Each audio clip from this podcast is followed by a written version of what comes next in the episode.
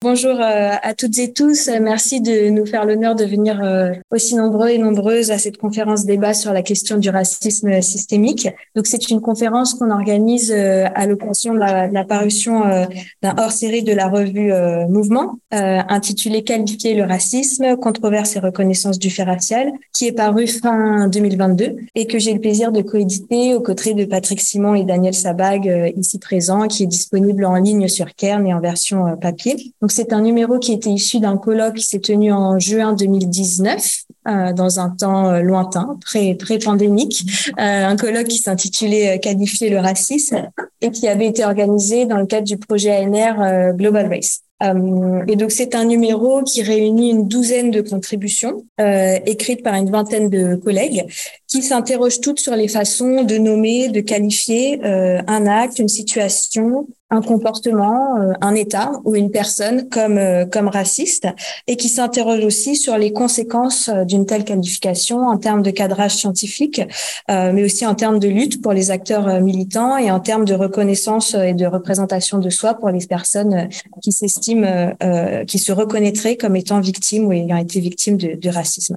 Et les contributions s'interrogent aussi euh, sur les controverses euh, qu'une telle qualification de raciste ou de racisme ne manque pas de susciter dans la sphère académique, la sphère publique ou dans les espaces ou dans les espaces militants. donc le racisme, vous le savez, hein, fait, l'objet de controverses dans l'espace public, parfois même de, luttes sémantiques, de batailles désignatives ou définitionnelles, plus ou moins virulentes. Euh, il apparaît comme un mot chargé euh, dont la mémoire discursive est particulièrement euh, lourde, que l'on pourrait peut-être, à la suite du philosophe écossais Walter Brisgali, caractériser comme un concept essentiellement contesté, donc particulièrement propice à être l'objet de disputes dans l'espace public, ou en tout cas qu'on emploie rarement impunément et qui doit souvent s'accompagner d'une explicitation métalangagière de ce qu'on a voulu dire. Donc le numéro, il est le reflet en fait de cette dimension agonistique hein, des concepts de race et de, et de racisme, puisqu'il accueille aussi des auteurs et des autrices qui ont des vues euh, parfois contrastées euh, sur, sur la question. Euh, et c'est aussi l'objet du débat de ce jour, de, d'expliciter ces, ces différences. et donc, outre les débats sur l'opportunité même d'employer euh, les termes de race ou de racisme pour caractériser des situations, des sociétés, des États, des individus, des comportements. Euh, ce numéro, il s'interroge aussi sur euh, la façon dont on qualifie le racisme, donc c'est-à-dire sur les définitions qui en sont proposées, les adjectifs ou les qualificatifs qui lui sont accolés et euh, les métaphores ou les analogies qui sont mobilisées, pour le pour le décrire. Euh, donc la couverture euh, du numéro reprend d'ailleurs une affiche que l'on avait commencé à voir fleurir dans les manifestations après la pandémie de Covid et notamment l'augmentation des actes de racisme anti-asiatique. Donc une affiche qui disait que le racisme est un virus ou que euh, le virus c'est euh, le racisme. Euh, et d'ailleurs, le pape François en mars 21, dans un tweet, avait aussi déclaré à l'occasion de la Journée internationale pour l'élimination de la discrimination raciale que le racisme est un virus qui mute facilement et qui se cache et qui réapparaît sans cesse. Donc, il s'agit là d'affirmations intéressantes mais contestables. Et d'ailleurs, elles ont été immédiatement contestées par un ensemble de, de commentateurs qui, qui pointaient en fait le danger en fait aussi de cette analogie entre racisme et virus, puisque euh, cette analogie finalement risque aussi d'absoudre les individus qui seraient porteurs euh, contre leur gré donc d'un virus, et aussi euh, c'est une c'est une analogie qui est critiquable dans la mesure où elle reviendrait à décrire le racisme comme un corps étranger qui viendrait se greffer sur une société euh, haute et l'affecterait de façon euh, sporadique, alors que nombreux sont plutôt ceux qui montrent que le racisme est produit et perpétué par cette société euh, même. Donc ça, c'est juste un exemple de, de qualification du racisme qui a suscité euh, un débat et qui montre bien que la métaphore qu'on utilise a des effets concrets sur la façon dont on se représente un phénomène et la façon dont on lutte contre lui. Donc aujourd'hui, notre conférence débat ne porte pas sur la caractérisation du racisme comme virus. On pourra faire ça pour un, autre débat peut-être ultérieure, mais sur la caractérisation du racisme comme système. Euh, et dans sa version adjectivée, donc sur la question du racisme systémique. Le racisme est-il systémique? Fait-il système? Et quelles sont les implications euh, d'une telle euh, caractérisation? Donc pour nous en parler, euh, j'ai avec moi aujourd'hui trois des contributeurs euh, de l'ouvrage, Solène Brun, Patrick Simon et Daniel Sabag, ainsi que Sarah Amazous qui nous fait l'honneur de venir discuter euh, leurs propos. Magali Besson qui devait être la deuxième discutante a malheureusement dû annuler sa venue. Voilà, elle, elle vous présente ses excuses et nous souhaite de fructueux échanges. Donc on aura deux présentations pour une durée de 20-25 minutes chacune, suivies de la discussion et éventuellement d'un tas de réponses. Et ensuite on leur sera vraiment un long moment d'échange avec euh, avec la salle puisque nous avons ce ce salon scientifique, euh, n'est-ce pas, jusqu'à jusqu'à 16h30. Euh, donc sans plus tarder, je vais donner la parole à Solène Brun et Patrick Simon. Euh, quelques mots de présentation. Donc Solène Brun euh, est actuellement postdoctorante et coordinatrice scientifique du département euh, Intégrère à l'Institut Convergence Migration. elle a soutenu en 2019 une thèse de sociologie intitulée Troubles dans la race, construction et négociation de frontières raciales dans deux types de familles mixtes en France. Elle a publié en 2019 2022 avec Claire Kosker, euh, Sociologie de la race chez Armand Collin, et en 2021 un article intitulé Rechercher la race, les défis d'une enquête à mots couverts dans la revue euh, Genèse. Les recherches de Solène portent actuellement, actuellement sur la socialisation raciale, un concept qu'elle a largement contribué euh, à, à, forger, à diffuser dans le champ universitaire français. et dernier petit mot, elle vient d'être classée première par le jury d'admissibilité de la section 36 du CNRS. donc on attend les résultats du jury d'admission qui doit valider ce classement, mais c'est un accomplissement euh, suffisamment euh, grand et remarquable pour être, pour être signalé. Euh, et avec elle, Patrick Simon, qui est sociodémographe, directeur de recherche à l'INED dans l'unité de recherche migration internationale et minorité, qui co-dirige l'enquête pionnière, hein, trajectoire et origine sur la diversité des populations en France, dont le volet 1 est paru en 2010 et dont le volet 2, conduit dix ans plus tard, est en train de paraître maintenant. Euh, voilà. Et ses recherches portent sur les classifications ethno-raciales, les discriminations, les statistiques ethniques. Euh, il a coordonné le projet ANR Global Race de 2015 à 2019 et il vient de publier un numéro spécial de la revue 1257 euh, de Paris 1 sur documenter, représenter et penser les exils. Patrick et Solène vont nous parler de leur chapitre Ce que change la prise en compte du racisme systémique. Merci beaucoup, Juliette. bonjour à tous et à toutes je vais commencer euh, cette intervention, c'est une intervention à deux voix, euh, et je vais commencer par euh, revenir un peu sur euh, le, le, chapitre euh, qu'on a écrit avec Patrick, qui revenait en fait, qu'on avait intitulé, je crois, Ceci n'est pas du racisme, et qui se centre en fait sur les controverses publiques. merci beaucoup les controverses publiques euh, et scientifiques euh, dans la qualification de racisme. Et donc, on ouvrait euh, l'introduction euh, de ce chapitre en rappelant un peu deux épisodes de, de débats publics euh, en France dans lesquels, justement, la qualification de, de racisme faisait particulièrement débat.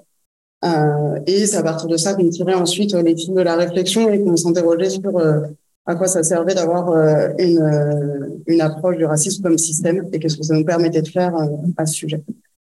Donc, le, premier cas qu'on évoquait, c'était la, la, la, séquence donc, qui commence à dater maintenant, mais qui euh, du coup a été ouverte en 2011 par euh, la publication euh, par Mediapart de, de la transcription d'un échange en fait qui avait eu lieu à la direction technique nationale de la Fédération française de football, dans lesquels il était en fait, il avait été question de deux choses, à la fois de la présence des joueurs binationaux euh, dans, l'équipe, euh, euh, en fait, dans les centres de sélection et dans, dans l'équipe de France, euh, avec du coup euh, le problème entre guillemets que ça posait aux personnes qui étaient à la Réunion, qui était que en fait la France formait des, des joueurs, des jeunes joueurs d'origine nord-africaine et africaine de manière générale, qui en fait étaient formés par la France et retournaient ensuite jouer dans leurs équipes nationales puisqu'ils étaient binationaux au moment où il devenait euh, adulte et vous avez été formé euh, par la France.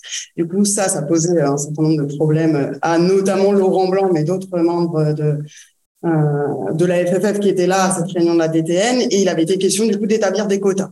des quotas de joueurs nationaux dans l'équipe et toute une discussion qui avait du coup été enregistrée avait eu lieu euh, donc c'était une discussion à bâton rompu. Évidemment, il savait pas qu'ils étaient interrogés. Et donc, il avait été notamment question euh, cite Laurent Blanc, d'éradiquer euh, ces joueurs euh, binationaux euh, parce que ça posait un problème. Une autre, un autre élément qui s'était posé dans cette réunion, c'était du coup les compositions racialisées de l'équipe de France et où Laurent Blanc avait eu ses propos sur le type de joueurs qui sont formés en France et où il disait, voilà, en France, on a l'impression qu'on forme le même prototype de joueur, citation de Laurent Blanc, grand, costaud, puissant. Grand, costaud, puissant, qu'est-ce qu'il y a actuellement comme grand, costaud, puissant? Les blacks. Et du coup, ils, euh, ils ont tiré euh, conséquence qu'il fallait du coup moins de joueurs euh, racialisés comme noirs, qui disaient comme blacks, et euh, plus de joueurs euh, racialisés comme blancs, avec l'idée que du coup les joueurs noirs sont costauds puissants, mais ont un jeu moins stratégique, et que c'est ça qui posait problème au jeu français. Donc, la, polémique commence évidemment par le fait que Mediapart révèle la transcription de, cette discussion qui a lieu euh, à la DTN. Euh, euh, ensuite, s'ensuit une enquête interne de la FFF. Évidemment, ça pris dans les médias. À ce moment-là, ça fait, ça fait grandement polémique.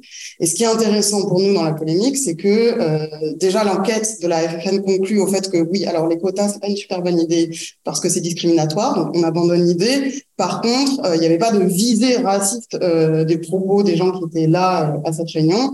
Et donc, du coup, euh, voilà, euh, Laurent Blanc euh, est pas inquiété et surtout s'ensuit dans les médias la prise de parole de beaucoup de gens, notamment des proches de Laurent Blanc, qui viennent expliquer à quel point Laurent Blanc n'est pas quelqu'un de raciste. et donc, si lui n'est pas raciste, euh, bah, il peut pas dire des choses racistes. Donc, c'est comme ça que s'organise un peu la, la, la controverse. Euh, et du coup, le débat porte plutôt sur euh, Laurent Blanc, sa moralité, euh, ses antécédents ou non en termes de racisme. Le second cas qu'on évoque rapidement, c'est celui des violences policières. Où on revient en fait sur là plutôt une séquence qui s'ouvre en 2020, enfin, qui commence en 2016 en France, mais qui s'ouvre en 2020 et qui se relance au moment de, euh, du meurtre de George, Floyd euh, en mai, qui est suivi par en fait, euh, enfin, cet épisode va donner, disons, un nouvel élan à des mobilisations contre les violences policières en France autour des mobilisations autour de la, de la mort de Adama Traoré en 2016. du coup, grosse mobilisation en France et la séquence assez malheureuse se, poursuit avec le passage à tabac de Michel Zecler, qui est un, célèbre producteur de rap, euh, qui euh, en fait est passé à tabac par trois policiers qui, euh, en l'occurrence, euh, se font filmer en train de le passer à tabac et de l'insulter avec des insultes explicitement racistes.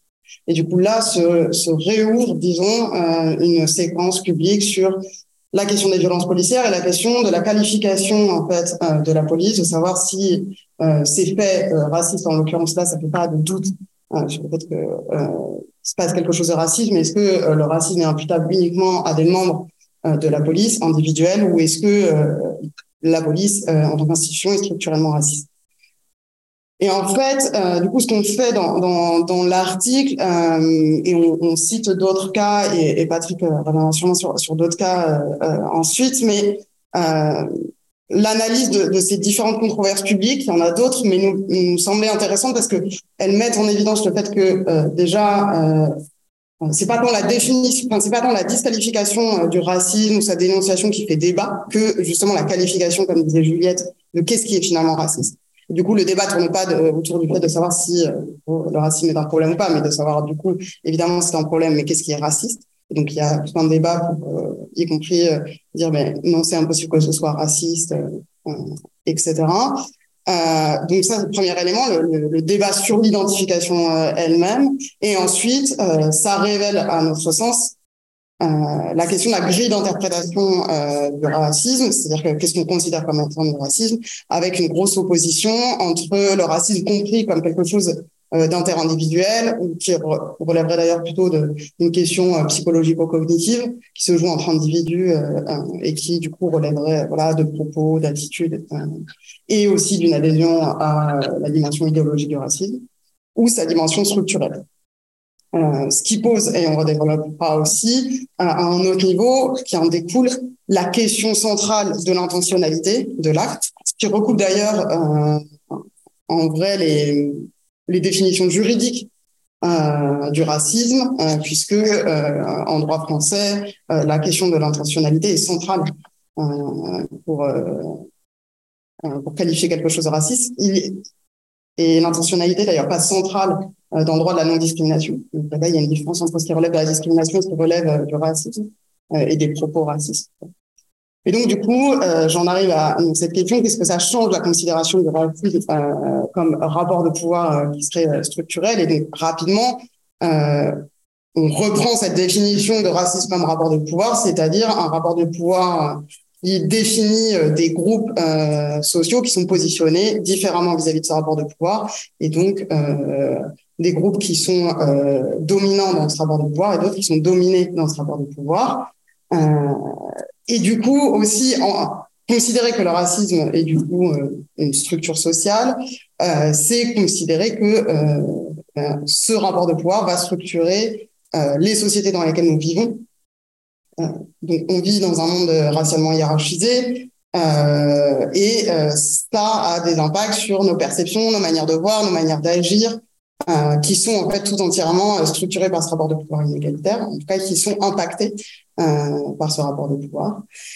Et ça, euh, ça permet euh, de comprendre et d'analyser la manière dont les inégalités raciales peuvent perdurer, y compris dans des dans les sociétés qui sont formellement égalitaires. Mais ça aussi, du coup, des, des implications dans la manière, du coup, de qualifier des actes de racisme. Faut comprendre le passage, la transformation de la perception du racisme, y compris d'un point de vue théorique pour les sciences sociales, mais aussi dans les actions et dans les politiques qui sont menées pour lutter contre le racisme, euh, de ce racisme explicite euh, visible à travers euh, les systèmes idéologiques ou l'activation d'un certain nombre de préjugés de façon visible, à des formes beaucoup plus subtiles, inscrites à l'intérieur de la structure même de l'organisation de la société et des actes de la vie quotidienne, dans lequel l'expression raciste n'est pas si perceptible que ça, mais qu'au contraire, elle va être euh, définies à travers les conséquences qu'elles vont avoir sur les personnes qui sont racisées de façon négative. Et c'est donc euh, un changement de paradigme assez fort, euh, euh pas, nécessairement très, récent, mais enfin euh, néanmoins important. Et, et, on voit bien que ça, ça crée des, des tensions. Bon, Solène a déjà rappelé plusieurs controverses, mais moi, je voudrais reprendre une troisième controverse qui est celle de la fresque euh, commémorant l'abolition de l'esclavage peint par Hervé Di Rosa, qui, euh, qui date de 1991, mais qui a été, euh, qui a été euh, la controverse est tenue en avril 2019 à l'initiative de Mme Fatou Niang et Julien Suodo, qui ont fait état du fait que cette fresque empruntait un certain nombre de signifiants racistes, en particulier, bon, si vous l'avez à l'esprit, ou si vous l'avez vu, si vous l'avez pas vu, bah, j'essaie de la lecture de façon assez rapidement. On voit deux, visages assez larges euh, de personnes noires avec des grosses lèvres qui ressemblent de façon très très très proche de la caricature du, du noir bananien, euh, euh, mais qui est par ailleurs aussi, et c'est ce que dit Hervé Rosa euh, pour sa défense, euh, qui prend un certain nombre de signes qu'il utilise de façon assez commune pour peindre des personnages dans l'ensemble de, ses créations. C'est vrai que euh, il s'est mais ce qui est important, euh, il va se défendre en disant, en ayant la rhétorique assez similaire à celle qui a concerné Laurent Blanc, il dit je ne veux pas me justifier, c'est comme ça, je ne comprends pas le débat. En plus, pour moi, les humains ne sont pas divisés entre jaune, noir, blanc, ils sont divisés entre pays, entre continents, mais pas à l'intérieur d'un pays. Donc en fait, il récuse la division raciale, il se dit nul sur cette division raciale, et de fait, euh, considérant par là qu'il ne peut pas avoir créé un acte raciste ou d'avoir euh, fait cette fresque avec un soubassement raciste, puisque lui-même ne se considère pas comme raciste. Et c'est là, euh, en mon sens, que cela nous amène à réfléchir aux formes de transformation de ce racisme dans les sociétés égalitaires. Euh, pour mémoire également, le sondage de la CNCDH montre qu'il y a un refus extrêmement marqué des convictions ou des croyances euh, aux inégalités raciales. Euh, en 2000, 28% des Français affirment n'être pas racistes du tout. En 2020, c'est 60%. Donc il y a une affirmation de ne pas être raciste hein, et seuls 6% en 2020 considèrent qu'il y a des races supérieures aux autres. Donc il y a une disparition presque totale, pas complète, mais presque totale, euh, de ce qui faisait auparavant, en tout cas la façon dont on décrivait le racisme euh, dans nos représentations. Et donc, si nous ne sommes pas racistes, nous créons quand même du racisme. Et c'est là euh, l'énigme qu'il va falloir lever. Et c'est pour ça que euh, les controverses et euh, les, tensions autour de la qualification du racisme se produisent. Si l'intention, c'est-à-dire si on peut créer du racisme ou formuler des discriminations sans en avoir l'intention, alors comment fait-on pour décider de qui est raciste et de ce qui n'est pas raciste? Euh, C'est là euh, d'ailleurs le point de déplacement qui a permis la montée en charge du concept de discrimination et des politiques et des lois qui ont été associées aux discriminations, c'était une façon d'éviter l'opprobre moral qui s'attachait au racisme. On ne pouvait pas se définir comme raciste, d'ailleurs personne ne le fait, et donc euh, par, conséquent, il était compliqué d'intervenir sur les inégalités de traitement, sur les formes extrêmement répandues de désavantages qui pouvaient s'appuyer sur des caractéristiques réelles supposées, mais raciales, ethniques, ou euh, de façon similaire sur le sexisme ou sur la question de l'homophobie. Et donc, euh, euh, ce que les discriminations ont permis, c'est de mettre à distance cette question de définir qui ou qui n'est pas raciste. Mais on voit revenir finalement avec la, la notion de racisme systémique à peu près les mêmes questions, euh, qui est est-ce qu'on peut concevoir que le racisme systémique, c'est-à-dire la diffusion à l'intérieur même des structures, des institutions, du mode de fonctionnement de la société, euh, un ordre racial qui devient apparent par les conséquences, par la, le, la, généralisation de formes de désavantages qui vont s'attacher à des personnes en raison de leurs caractéristiques euh, ethniques ou raciales. Et donc, ce qui caractérise le racisme dans ces cas, c'est pas simplement le fait de manipuler des tropes raciales, c'est-à-dire le fait de signifier ou d'évoquer des caractéristiques raciales, de, traiter quelqu'un de noir ou de blanc ou, euh, d'asiatique ou autre, euh, mais c'est de le faire dans un contexte euh, de hiérarchisation et de pouvoir que euh, Solène a rappelé. Et donc ici, euh, cet écosystème dans lequel la race sert à définir les modalités d'accès et de bénéfice d'un certain nombre de, euh, de, biens, de services et de positions à l'intérieur de la société, eh bien, emporte en fait la, constitution même du mode de fonctionnement dans lequel nous évoluons. Et ça nous renvoie à une dernière chose qui est euh, ce système racialisé qui fonctionne, qui est difficilement perceptible, mais qui est extrêmement prégnant, euh, il, euh, il peut donner lieu aussi à des débats sur euh, la notion de privilège blanc, par exemple. La notion de privilège blanc, elle pose débat parce que beaucoup de personnes refusent de considérer une caractéristique à laquelle ils n'accordent pas d'importance, parce que ça pas spécialement comme blanc, pourrait leur donner accès ou donner un certain nombre d'avantages dans la société.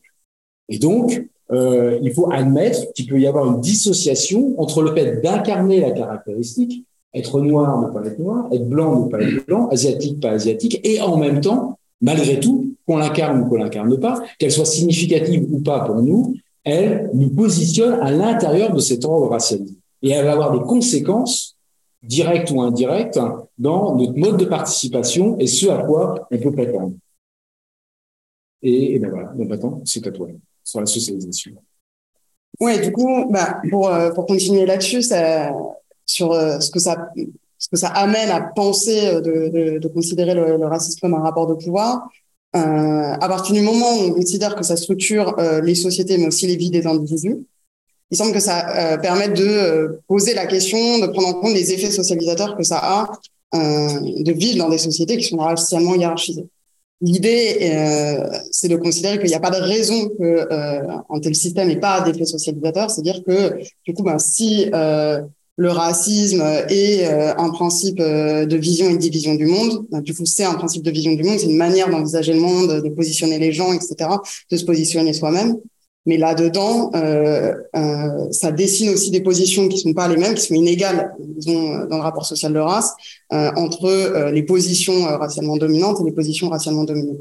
C'est-à-dire que, du coup, euh, a priori, il y a des raisons de penser que être socialisé à être dominant dans l'ordre racial, ça façonne tout un tas de manières de se comporter, d'envisager les choses, de voir en l'occurrence de ne pas voir certaines choses, euh, et que ça, du coup, c'est un produit de la socialisation. Pourquoi c'est intéressant de penser que c'est un produit de la socialisation? On déjà, c'est que ça permet de dénaturaliser les positions sociales, et donc de penser que euh, tout ça s'apprend et que euh, voilà, ça s'incorpore, mais y compris que c'est pas du tout euh, une fatalité, c'est aussi euh, voilà se moduler, euh, ça, et c'est par ailleurs évidemment modulé par les, les, autres positions dans les autres rapports sociaux, donc dans notamment les rapports de classe euh, et euh, les rapports sociaux de sexe.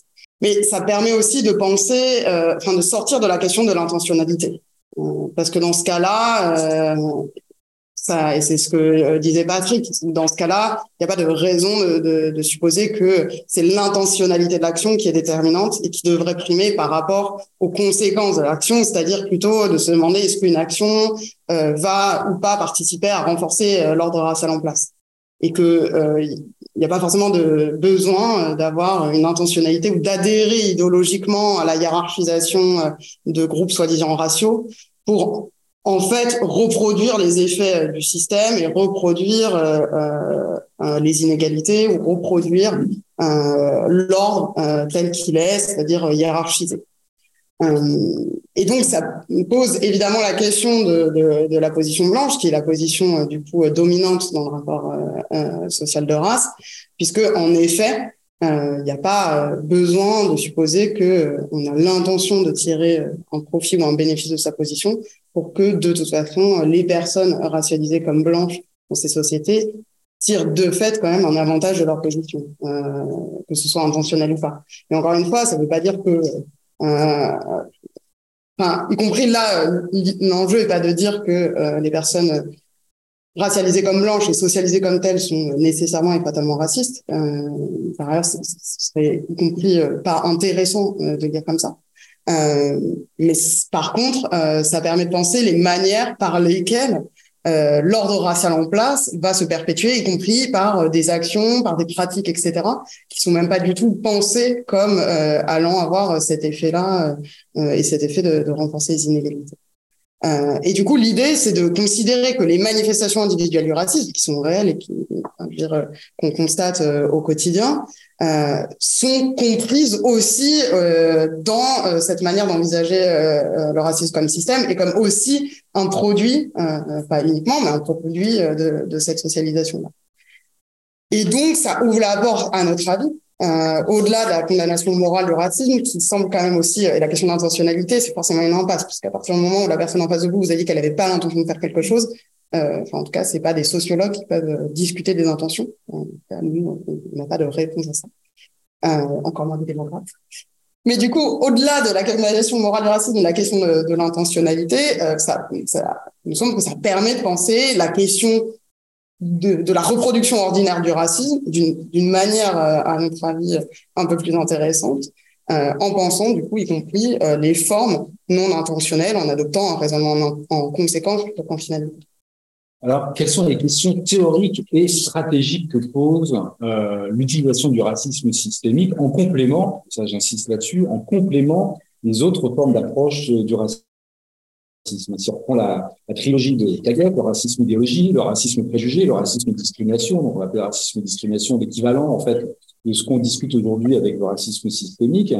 On peut dire que globalement, d'un point de vue théorique, personne n'ignore le rôle des idéologies ni le rôle des stéréotypes et des préjugés dans la formation du racisme systémique. Euh, c'est pas l'un à la place de l'autre, c'est l'un avec les autres. Mais jusqu'ici, d'un point de vue disciplinaire d'ailleurs, euh, les sciences sociales, euh, plutôt du côté de l'histoire des idées, étaient beaucoup plus préoccupées par la question du racisme idéologique, qui a formé quand même tout un corpus euh, qui a travaillé à la question, et qui semblait perdre de l'importance à partir du moment où on rentrait dans des sociétés inégalitaires où cette expression idéologique perdait en, place et en, en capacité d'action. C'est ça, euh, en 20 ans, au moment où je le dis, on voit bien qu'on n'est pas dans des temps politiques aussi évidents que ça en matière de refus. Mais en tout cas, du, point de vue des années, euh, disons 80, 90, début des années 2000, on était dans cette dans cette situation où la caractéristique idéologique avait perdu sa, capacité à informer et donc euh, on était plus du côté du, système. Et donc, il fallait rendre compte de ce que on a pu qualifier d'un racisme sans race ou d'un racisme colorblind, c'est-à-dire là où l'insensibilité ou la volonté de ne pas considérer la race pouvait produire elle-même ou pouvait renforcer des effets de cet ordre racial qu'on évoque. Euh, et, donc, euh, l'utilisation théorique aussi du racisme systémique, c'est de pouvoir rendre compte et de comprendre comment se reproduit, se produit, se reproduit le racisme dans un contexte de société inégalitaire, euh, égalitaire, égalitaire et pas inégalitaire.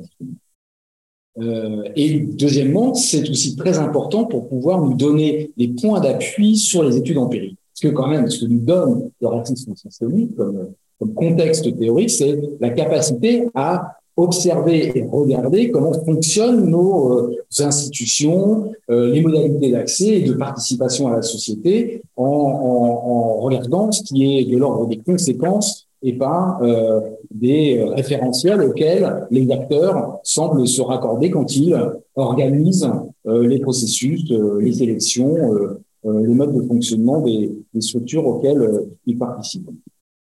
Alors, est-ce à dire que le racisme est partout et du coup, il est nulle part? On voit bien qu'il y a un des points d'achoppement qui va nous concerner, euh, et qui justifie d'ailleurs la discussion qu'on a aujourd'hui, c'est que si le racisme n'est plus perceptible par des affirmations des acteurs qui sont ne sont même pas racistes, de fait, ils font du, des acteurs racistes mais ils ne sont pas racistes, est-ce qu'on peut toujours qualifier ça de racisme donc là, on a un petit point de, tension. Dans la version la plus expressive, évidemment, euh, et la charge morale, d'un point de vue moral, sans doute que ces personnes ne sont pas racistes du point de vue moral. Mais ils le sont du point de vue de leur participation à l'activation d'un certain nombre de, euh, de leviers et euh, de, de préférences qui vont avoir des conséquences défavorables pour les personnes qui sont racisées alors de façon négative. Je dirais que Deuxièmement, et pas seulement pour une question théorique, pour une question stratégique, euh, tenir compte et mettre en avant le racisme systémique, c'est d'abord arriver à déstabiliser le principe de justification qui est adopté dans des sociétés colorblind où on pense qu'on a réglé à peu près le problème une fois qu'on a euh, euh, éliminé les références explicites aux inégalités raciales, que les lois, les politiques se sont débarrassés de, euh, de ces considérations et que on aurait atteint probablement euh, euh, un, une dynamique qui va vers plus d'égalité grâce à, cette, à ce changement-là. La mauvaise nouvelle, c'est que c'est pas comme ça que ça fonctionne et que de fait, ça n'est pas ce qu'on observe. Et que du coup, d'un point de vue stratégique, euh, arriver à déconstruire ces représentations qui sont associées à euh, le racisme idéologie ou le racisme préjugé, ça permet de laisser place à plus de euh, contestation et de capacité de transformation euh, d'un ordre social qui s'est complètement racialisé de façon plus ou moins admise c'est aussi appelé à réviser un ensemble de normes de fonctionnement des institutions qui ont été pensées pour une majorité, par une majorité, euh, et euh, dans lesquelles eh bien, euh, les principes de jugement et le fonctionnement va mobiliser des marqueurs euh, ratios qui sont associés à des valeurs différenciées. Et, ça, c'est quelque chose qui est important à mettre en lumière, c'est-à-dire que c'est pas simplement qu'au moment des prises de décision, on peut mobiliser un certain nombre de stéréotypes qui peuvent avoir des conséquences sur les personnes, c'est que la conception même du fonctionnement des institutions a euh, des effets euh, qui peuvent être de désavantages à l'égard de, minorités euh, qui ne sont pas prises en compte au moment où, où ces systèmes en apparence neutres et formellement inégalitaires transportent des représentations, des dispositions matérielles qui sont héritées euh, d'un système euh, d'inégalité qui a été théorisé sans doute il y a longtemps, mais euh, que on n'a pas complètement euh, déconstruit une fois qu'on en a abandonné les principes fondateurs. Voilà. Merci, merci beaucoup d'avoir d'avoir tenu le temps. Rien, hein, mais... fatigué peut-être. Du moment que ça marche sur le podcast. On va faire une tentative. Un, deux. Ah, ouais, ouais, c'est pas mal. Ouais, okay. Bon, bah, en fait, on va parler sur le début. euh, merci, merci beaucoup. Euh, on, va, on va tout de suite enchaîner avec la deuxième euh, présentation euh, par Daniel Sabag, qui est politiste, directeur de recherche aux séries à Sciences Po, dont les recherches portent sur la problématique des discriminations et notamment des discriminations positives, ainsi que les, sur les théories de la justice et de l'égalité. Daniel coanime aux séries depuis 2001, donc un séminaire phare consacré aux poétiques antidiscriminatoires qui fait donc ses, ses 22 ans. Euh, et il vient de publier en 2021 dans la revue Droit et Société un article sur les apports de la Critical Race Theory et sur ses limites.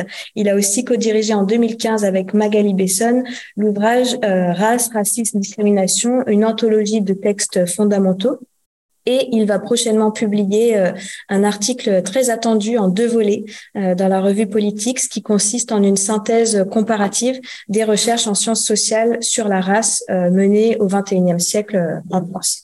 Daniel, je te laisse la parole. Oui, Ouais, s'il te plaît. Euh, merci Juliette. Euh, bonjour à toutes et à tous.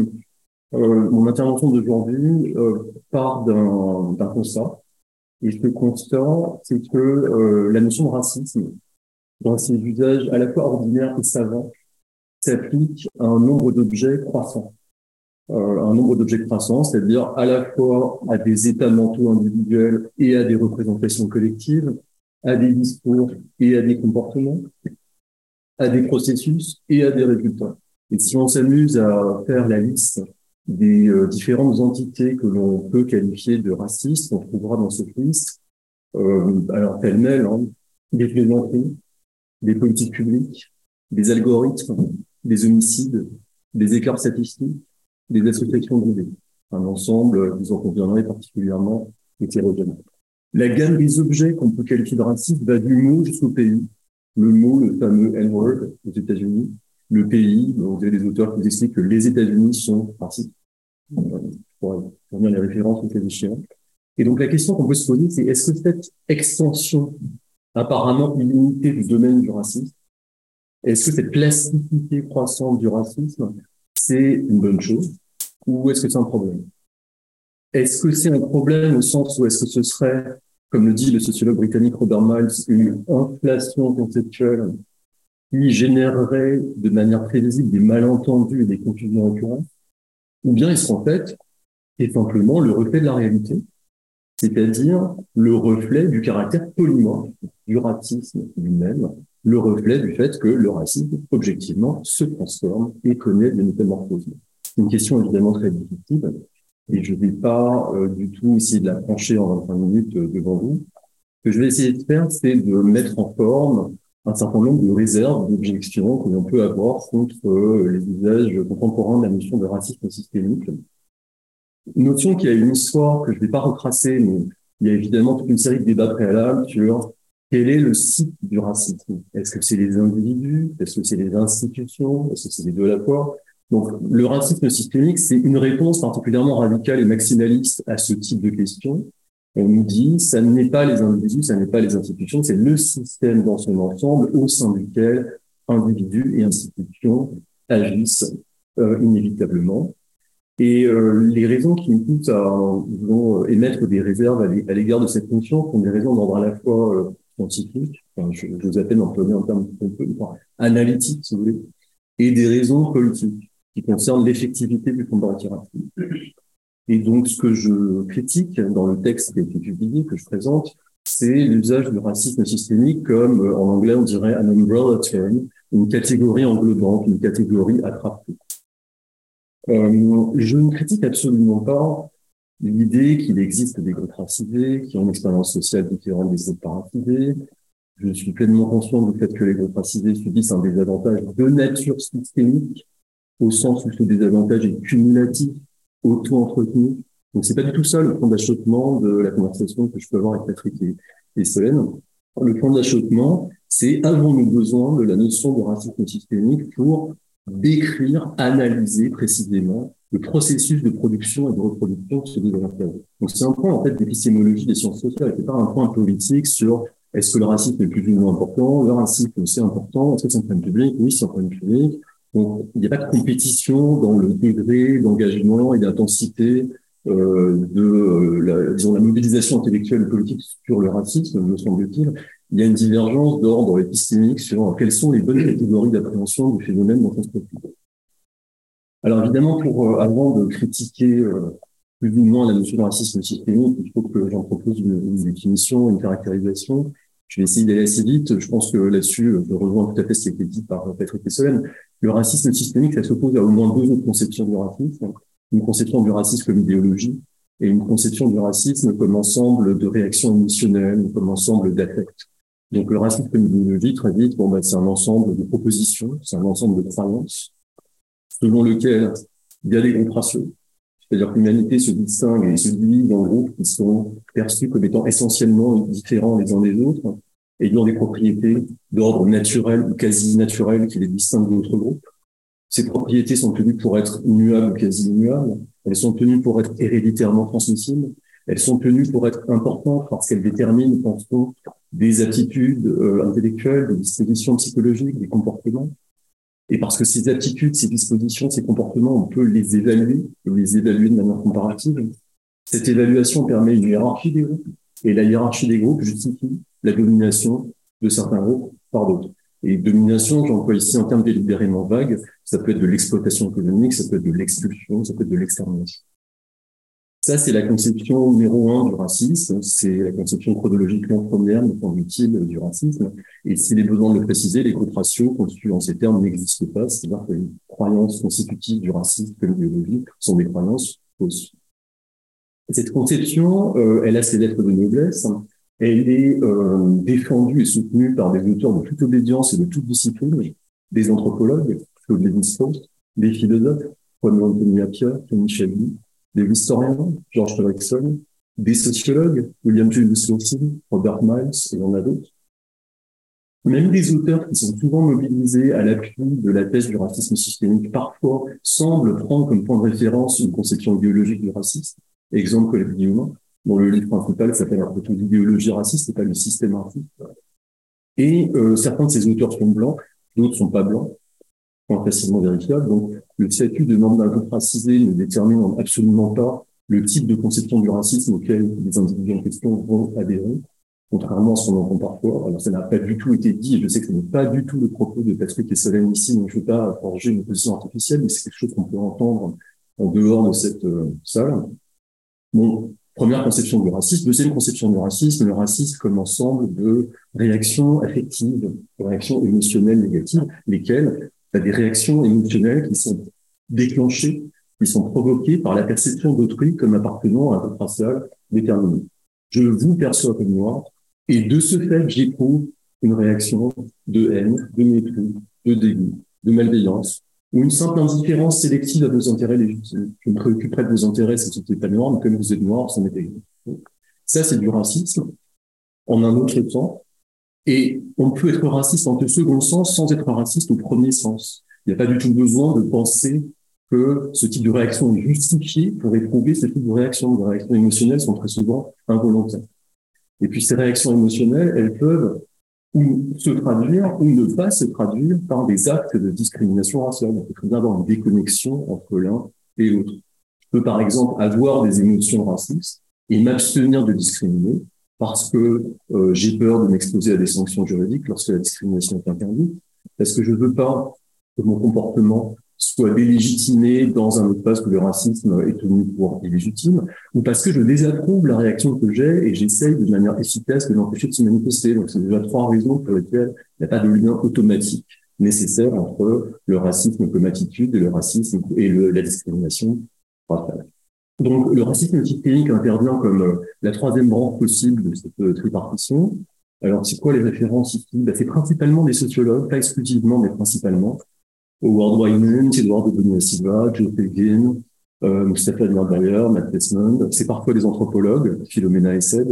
C'est parfois des philosophes. Étienne Balibar, Michael Hartiman, Sally Aslanger. Donc là aussi, une assez grande diversité euh, disciplinaire.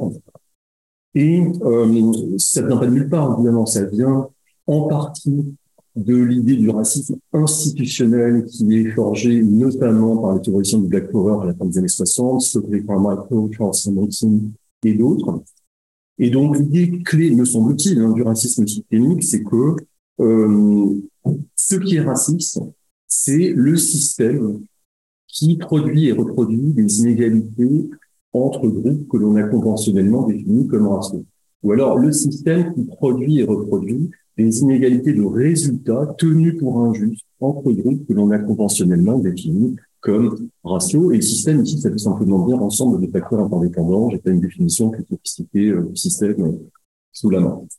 Et l'idée clé, c'est que ce qui va justifier d'attribuer à quelque chose un caractère raciste, c'est les conséquences de ce quelque chose, les effets de ce quelque chose et non pas les intentions qui président au quelque chose dont on parle. Euh, donc, c'est, nous semble-t-il, à peu près une définition acceptable du racisme systémique, mais on pourra en discuter. Et comme Patrick et Solène l'ont souligné, dans cette perspective, euh, le racisme, c'est pas l'apanage d'un certain type d'individus qui ont une structure psychique particulière, par exemple la personnalité autoritaire, la ou d'autres. C'est au contraire quelque chose qui est complètement intégré au fonctionnement ordinaire des institutions, à des règles d'apparence neutre, à une sorte de fonctionnement routinier. Et comme c'est intégré à un fonctionnement routinier, routinier, c'est invisible aux yeux de la majorité des membres du groupe dominant. Les membres du groupe dominant, en fait, qui le veuillent ou non, contribuent à la reproduction de cet ordre, contribuent à la reproduction d'une hiérarchie, et cet ordre, il n'est pas simplement, euh, c'est un ordre mondial en fait, c'est un ordre qui s'applique à la planète dans son ensemble, c'est un ordre global, c'est un ordre issu du colonialisme européen. Euh, et euh, dans les versions les plus extrêmes de l'argument, on trouve l'idée que le racisme, dans ce sens, est aussi présent qu'à l'époque de la ségrégation instituée. Alors, je sais bien que tous les auteurs ne disent pas mais si vous lisez Robin DiAngelo, qui est une auteure relativement influente, consultante, spécialiste en sciences de l'éducation, euh, dont les prestations sont très largement diffusées, bah, il écrit noir sur blanc que le racisme aux États-Unis est tout aussi puissant, même si ses formes ont changé, qu'à l'époque de la ségrégation et du système Jim Crow, comme citation, les références sont dans le texte. Donc, la critique que je propose, en fait, elle n'est pas radicalement originale, elle s'inscrit dans le cadre d'un ensemble de régulations préalables d'auteurs qui sont parfois des philosophes, parfois des sociologues, parfois des économistes. Donc, je cite mes sources, hein, Glenn Nauru, qui est un économiste afro-américain, Loïc Bacan, qui est un sociologue français travaillant aux États-Unis, euh, Roger Brubaker, qui est un sociologue américain, Elizabeth Anderson, qui est une philosophe américaine, euh, et mes propres réflexions s'inscrivent dans ce cadre euh, analytique. Donc, quel est le problème, les problèmes du racisme systémique à mon sens? D'abord, souvent, pas nécessairement, mais souvent, euh, cette thèse est associée à une homogénéisation et à une réunification des groupes raciaux. Groupes raciaux qui pourtant comprennent plusieurs dizaines de millions de personnes, parfois très différents les uns des autres quant à leur position dans la hiérarchie socio-économique, euh, mais il y a une tendance fréquemment repérable à homogénéiser, réunifier ces groupes, c'est-à-dire quoi? C'est-à-dire leur attribuer des intérêts spécifiques et unitaires, des stratégies spécifiques et unitaires, des perspectives, des expériences dont on va définir la substance et qu'on va imputer au groupe dans son ensemble. Euh, alors, c'est plus ou moins marqué selon les auteurs, je ne vais pas mettre tout le monde dans le même sac, évidemment, euh, mais dans certains cas, c'est tout à fait net. Et aux États-Unis, c'est particulièrement net, plus net qu'en France d'ailleurs.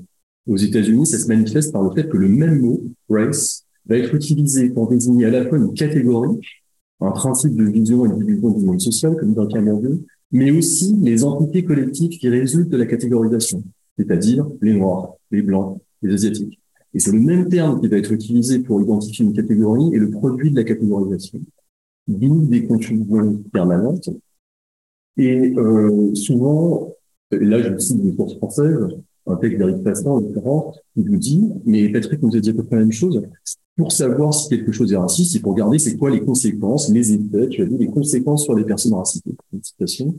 Mais il me semble que la question qu'on doit immédiatement se poser dans la foulée, c'est les conséquences sur quelles personnes racisées, les conséquences sur quelle fraction, sur quelle composante du groupe qui fonctionne comme un point de référence? Et qui a autorité pour délimiter la fraction du groupe de référence qui va en fait être tenue comme étant représentative du groupe. Cette question, elle est ni triviale, ni euh, périphérique.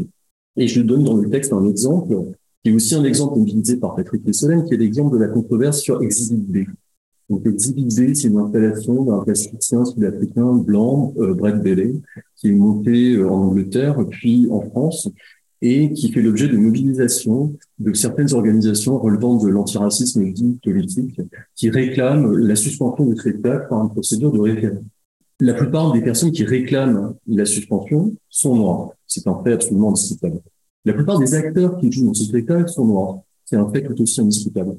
Et donc, du coup, la question qui se pose, c'est c'est quoi le point de vue noir sur la question, à supposer qu'il existe et à supposer qu'on puisse définir le point de vue des racisés, quel racisé Si vous donnez raison à ceux qui se mobilisent pour exiger l'interruption du spectacle, vous invisibilisez le travail des acteurs noirs qui sont dans le spectacle. Donc, moi, j'ai pas de réponse à la question de savoir si l'exhibit B est raciste parce que je n'ai pas vu l'exhibit B. Et n'ayant pas vu l'exhibit B, j'ai pas le début de commencement d'une réaction sur la question. Par contre, j'ai un point de vue sur l'affirmation selon laquelle les racisés ont exprimé un point de vue sur l'idée. Non, les, les racisés, d'abord, n'existent pas. Enfin, ils existent en tant qu'individus, en tant que collectif prétendant les représenter, mais les racisés, en tant que collectif parlant d'une nouvelle voix sur les ça n'existe pas. Euh, moi, je ne peux vous donner des exemples de racisés qui pensent que les il fallait absolument empêcher l'interdiction. Ce qui ne veut pas dire qu'ils sont d'accord sur le fait que l'exhibit est pas raciste. C'est complètement déconnecté. Je peux très bien penser que X est raciste comme spectacle et en même temps penser qu'on n'est pas en dehors des bornes de la loi et que personne ne doit interdire X. C'est pas, pas forcément de, de pair. Bon, là, c'est un exemple que je modélise dans le texte. Premier problème, l'homogénéisation des groupes raciaux. Deuxième problème, me semble-t-il, c'est que le fait même d'attribuer des stratégies à des groupes raciaux qui comprennent des dizaines de millions de personnes est irréaliste. Irréaliste parce que il y a toute une série d'observations empiriques de l'extraordinaire diversité et hétérogénéité au sein de ces groupes. Et je donne ici des exemples de textes de Eduardo Bonilla Silva et de Robin DiAngelo qui disent, en substance, mais je cite précisément dans le texte, euh, les Blancs aux États-Unis euh, ont en fait un accord tacite pour préserver leur avantage structurel. C'est un extrait de Robin DiAngelo. En faisant bloc à cette fin, poursuit-elle, bon, ça on nous dit ça d'une part, mais d'un autre côté, on nous dit aussi que la plupart des Blancs ne sont pas conscients d'être Blancs, n'ont pas euh, vraiment réalisé le privilège dont ils bénéficiaient, ce qui me paraît pour le coup tout à fait plausible. Mais on ne peut pas dire l'un et l'autre à la fois. Soit les Blancs sont conscients d'être Blancs et se mobilisent pour préserver leur avantage structurel, soit les Blancs n'ont pas conscience d'être Blancs et du coup ils évoluent dans un univers où ils n'ont pas conscience du rapport social de race. Mais on ne peut pas à la fois dire que les Blancs n'ont pas pris conscience du privilège dont ils bénéficient, ce avec quoi je suis d'accord dans la plupart des cas, et dire que les Blancs se mobilisent stratégiquement pour maintenir les dominations dont ils bénéficient. ça me semble assez difficile de soutenir simultanément l'un et l'autre. Et par ailleurs, s'il y a une stratégie des Blancs en citation pour maintenir la domination dont ils bénéficient aux États-Unis, comment, par exemple, expliquerait-on qu'aux États-Unis, depuis environ un demi-siècle, vous avez des politiques de discrimination positive mises en œuvre, relativement efficaces, relativement systématiques, qui ont résisté à toutes les mobilisations conservatrices contre vent et marée depuis 50 ans. Alors, est-ce qu'elles vont disparaître dans trois semaines? On verra bien. Et ça fait 50 ans qu'on annonce la fin de ces programmes, on annonce un raz-de-marée conservateur, et ce processus de démantèlement, il n'a jamais eu lieu. Les Blancs n'ont jamais été capables de supprimer les programmes d'administration positive. Pourquoi? Parce que les Blancs, ça n'existe pas. Il y a des Blancs qui se mobilisent pour les supprimer, et puis il y a d'autres Blancs et non Blancs qui se mobilisent pour les défendre. Et pour l'instant, les Blancs qui se mobilisent pour les défendre, c'est eux qui ont gagné. Exemple empirique où la notion de racisme systémique ne nous est pas d'une grande utilité pour comprendre ce qui se passe, me semble-t-il. Alors après, donc ça c'est des réserves d'ordre plutôt analytique ou scientifique, euh, que vous voulez. Après, j'ai aussi des réserves d'ordre politique qui tiennent à l'effectivité du combat antiraciste lui-même. Alors, je vais pas évoquer ce qu'ont évoqué Patrick et Solène sur si le racisme est partout, il est nulle part. Bon, ça, on, en a déjà parlé, j'en parlerai dans la discussion Mais imaginons que le mot racisme conserve une, une signification très péjorative. Imaginons que ça soit vraiment un terme délégitime, que quelqu'un qui, euh, dit qu'il est raciste le prenne mal. C'est une hypothèse qui me semble assez, assez plausible. En fait. Qu'est-ce qui se passe quand un nombre croissant d'individus sont désignés comme racistes du fait des conséquences de leurs actes, quelles que soient leurs intentions? Qui se passe, c'est que vous avez très fréquemment des réactions défensives, des réactions indignées, des réactions de gens qui se sentent culpabilisés et qui protestent et qui déploient toute leur énergie pour vous convaincre que non, personnellement, ils ne sont pas racistes. Non, ils ne sont pas des êtres humains méprisables, qu'ils ont des bonnes intentions. Et on tourne en rond. Parce qu'en fait, tout le monde est d'accord sur le fait qu'ils ont des bonnes intentions. La discussion n'avance pas. On est coincé dans une sorte de face-à-face absolument stérile. L'énergie qu'ils déploient pour dire qu'ils ne sont pas racistes et vous en convaincre, c'est l'énergie qu'ils ne mobilisent pas pour essayer d'examiner ce qui, dans leur comportement, a pu raisonnablement sembler raciste aux personnes qui sont en face d'eux et il me semble que ça, c'est un coup. C'est un coup, c'est un élément négatif du point de vue de l'efficacité de l'antiracisme, parce que pour que l'antiracisme soit efficace, il faut que la coalition antiraciste soit la plus large possible. Il faut donc que ces blancs qui se sentent culpabilisés par les désignations induites par le racisme systémique, il faut les maintenir dans la, dans la coalition antiraciste. Surtout dans des contextes politiques où euh, la question de savoir si l'extrême droite va pas gagner le pouvoir dans trois ans se pose et se pose à toute personne dans cette salle. Ça, c'est un point de vue politique, ouvertement assumé comme tel. Euh, et alors, je voudrais, je suis peut-être un peu plus long, je sais pas, j'ai encore une minute. Euh, quatre minutes. Quatre minutes. Quatre, alors, quatre minutes, je voudrais euh, développer ou esquisser au moins la dimension positive de mon argument, parce que L'argument, c'est pas du tout de dire la notion de racisme systémique ne sert à rien, on peut s'en débarrasser, je tourne des bébé avec le Non, je pense que la notion de racisme systémique, elle peut avoir une utilité. Elle peut avoir une utilité dans un contexte politique où le racisme n'a pas déjà été constitué comme problème public. Pour dire, c'est un point de ralliement pour essayer de convaincre les gens du fait qu'il y a bel et bien un système. On ne parle pas d'actes isolés, on parle d'un pattern, d'une configuration.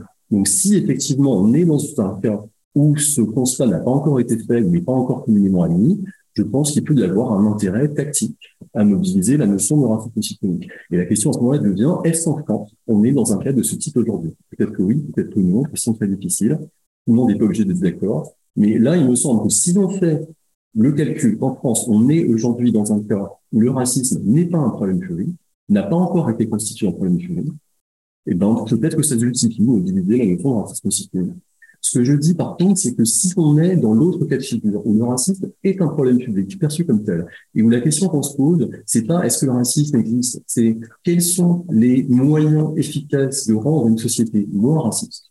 Si on est à cette étape-là du raisonnement, alors il faut prendre ces distances par rapport à la notion de racisme systémique, et il faut utiliser des catégories plus fines, plus précises, permettant de distinguer les différents mécanismes de reproduction des inégalités raciales, parce que ces mécanismes sont nombreux et c'est pas tous les mêmes.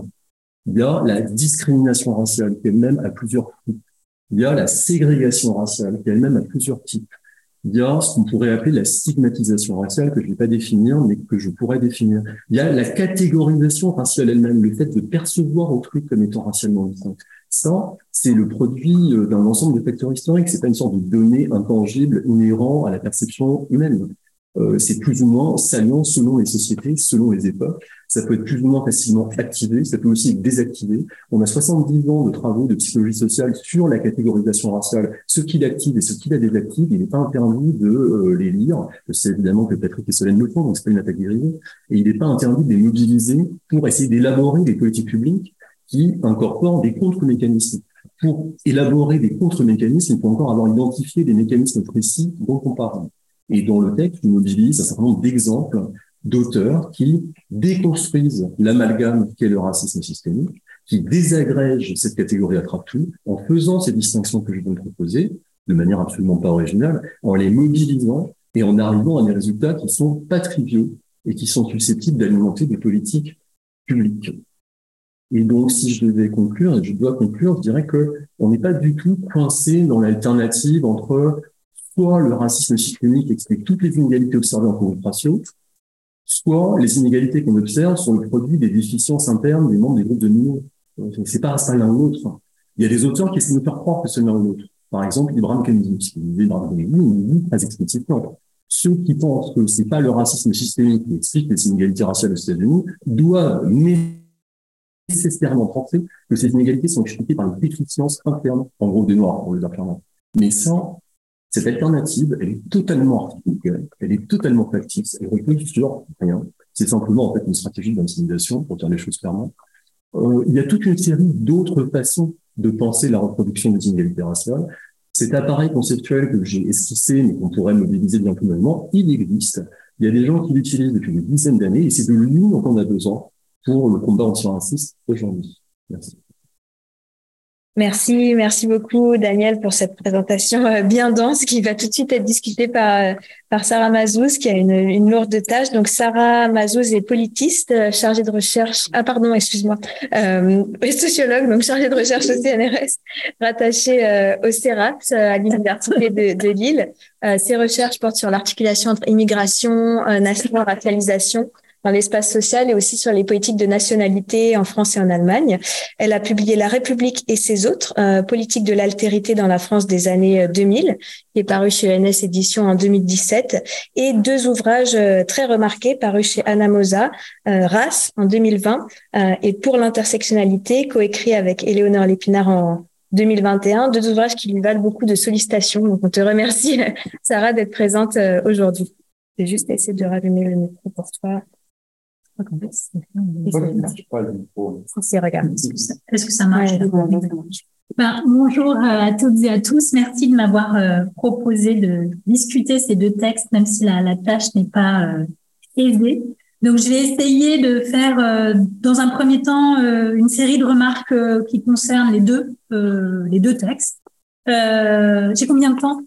15 minutes. 15 minutes. Après, peut-être des remarques plus ponctuelles sur les textes qui pourront soit le, faire l'objet d'une réponse directe, soit peut-être faire écho après aux questions que vous poserez, euh, qui viendront de la alors, on pourrait dire à première vue, quand on lit ces deux textes, que c'est des textes qui ne s'intéressent pas exactement à la même chose, euh, puisque tout en parlant de, en prenant, euh, en faisant référence à la notion de racisme systémique, il y a euh, euh des objets et des idées différentes, puisque dans le cas de Solène et Patrick, il s'agit d'un examen des enjeux politiques et publics de la non-reconnaissance de la notion de racisme systémique dans le cas français, euh, tandis que Daniel euh, interroge conceptuellement euh, et après, à partir de cette analyse conceptuelle, les, les éventuelles conséquences euh, sur l'antiracisme de la notion euh, de racisme systémique.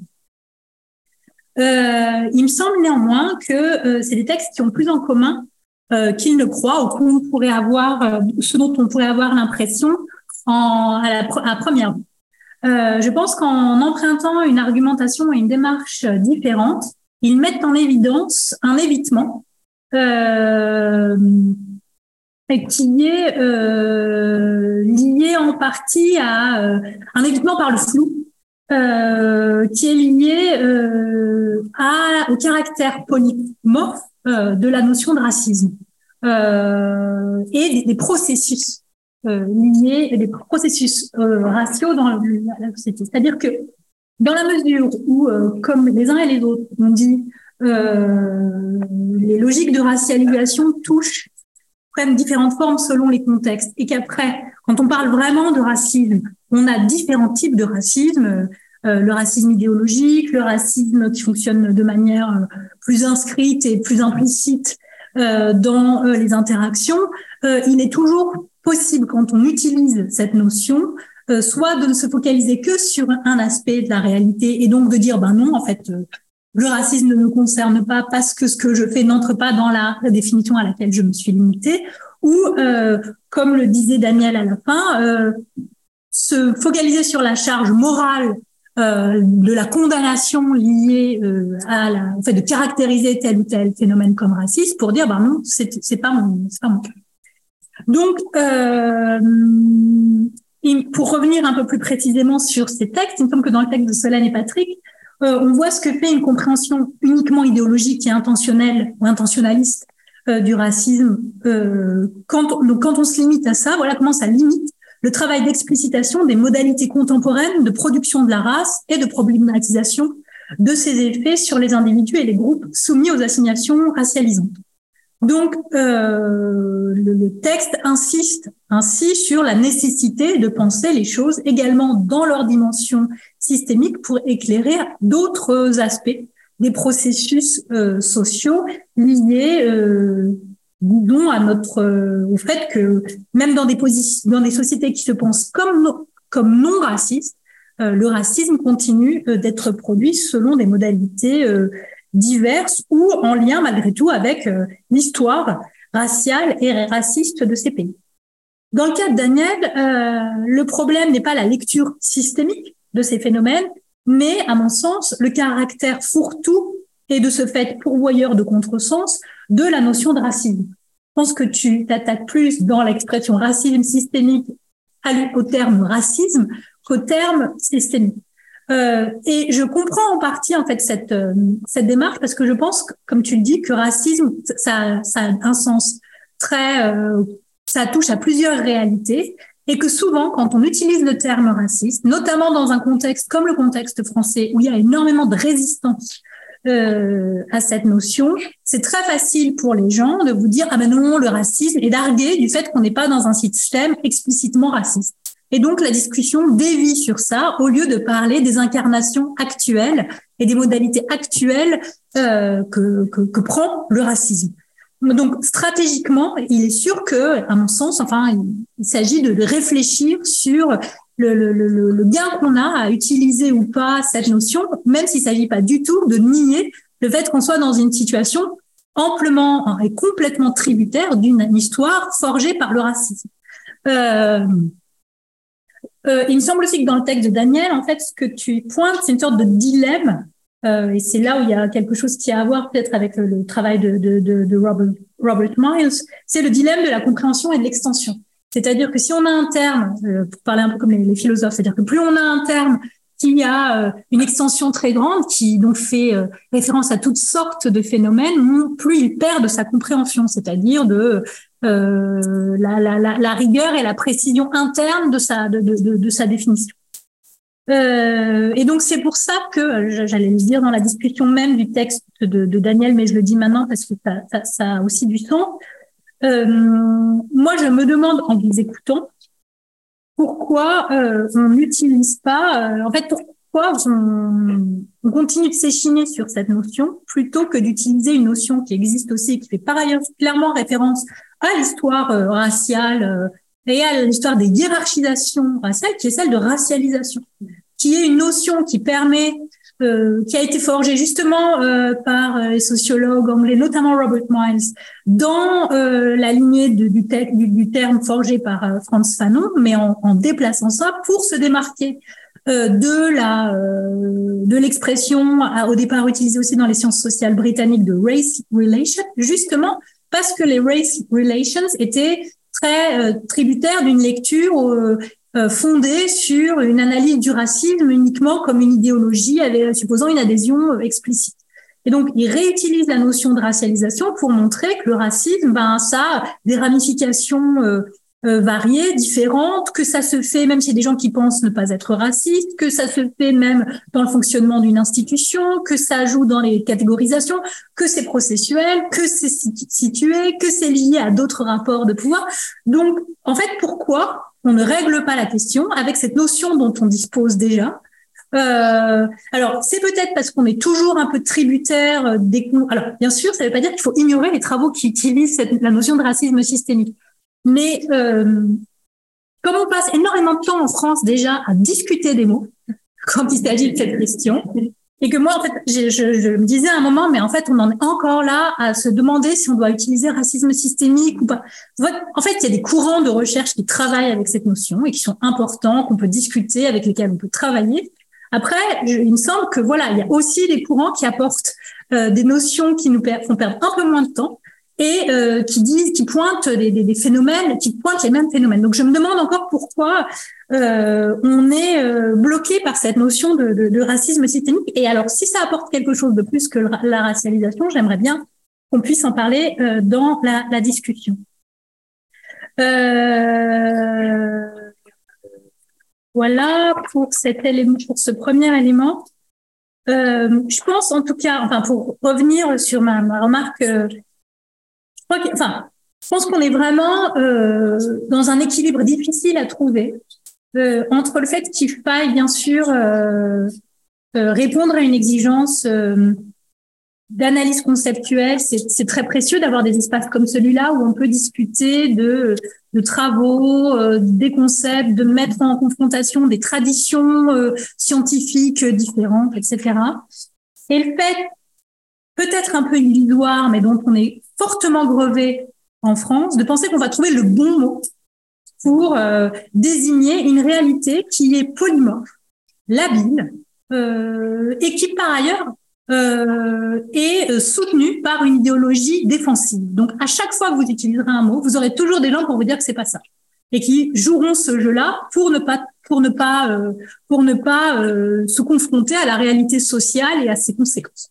Donc euh, voilà, je me demande si euh, alors il faut réfléchir peut-être de manière un peu réflexive dans quelle mesure euh, cette situation est liée au mode de fonctionnement de la question raciale à proprement parler et de sa situation, la situation particulière de sa reconnaissance complexe ou de sa non reconnaissance en France. Mais en fait, ce qui est, euh, à mon sens, euh, comment dire, euh, dommageable, et on est tous là-dedans, hein, c'est-à-dire qu'on est toujours dans une discussion, on, on est placé en amont de la reconnaissance.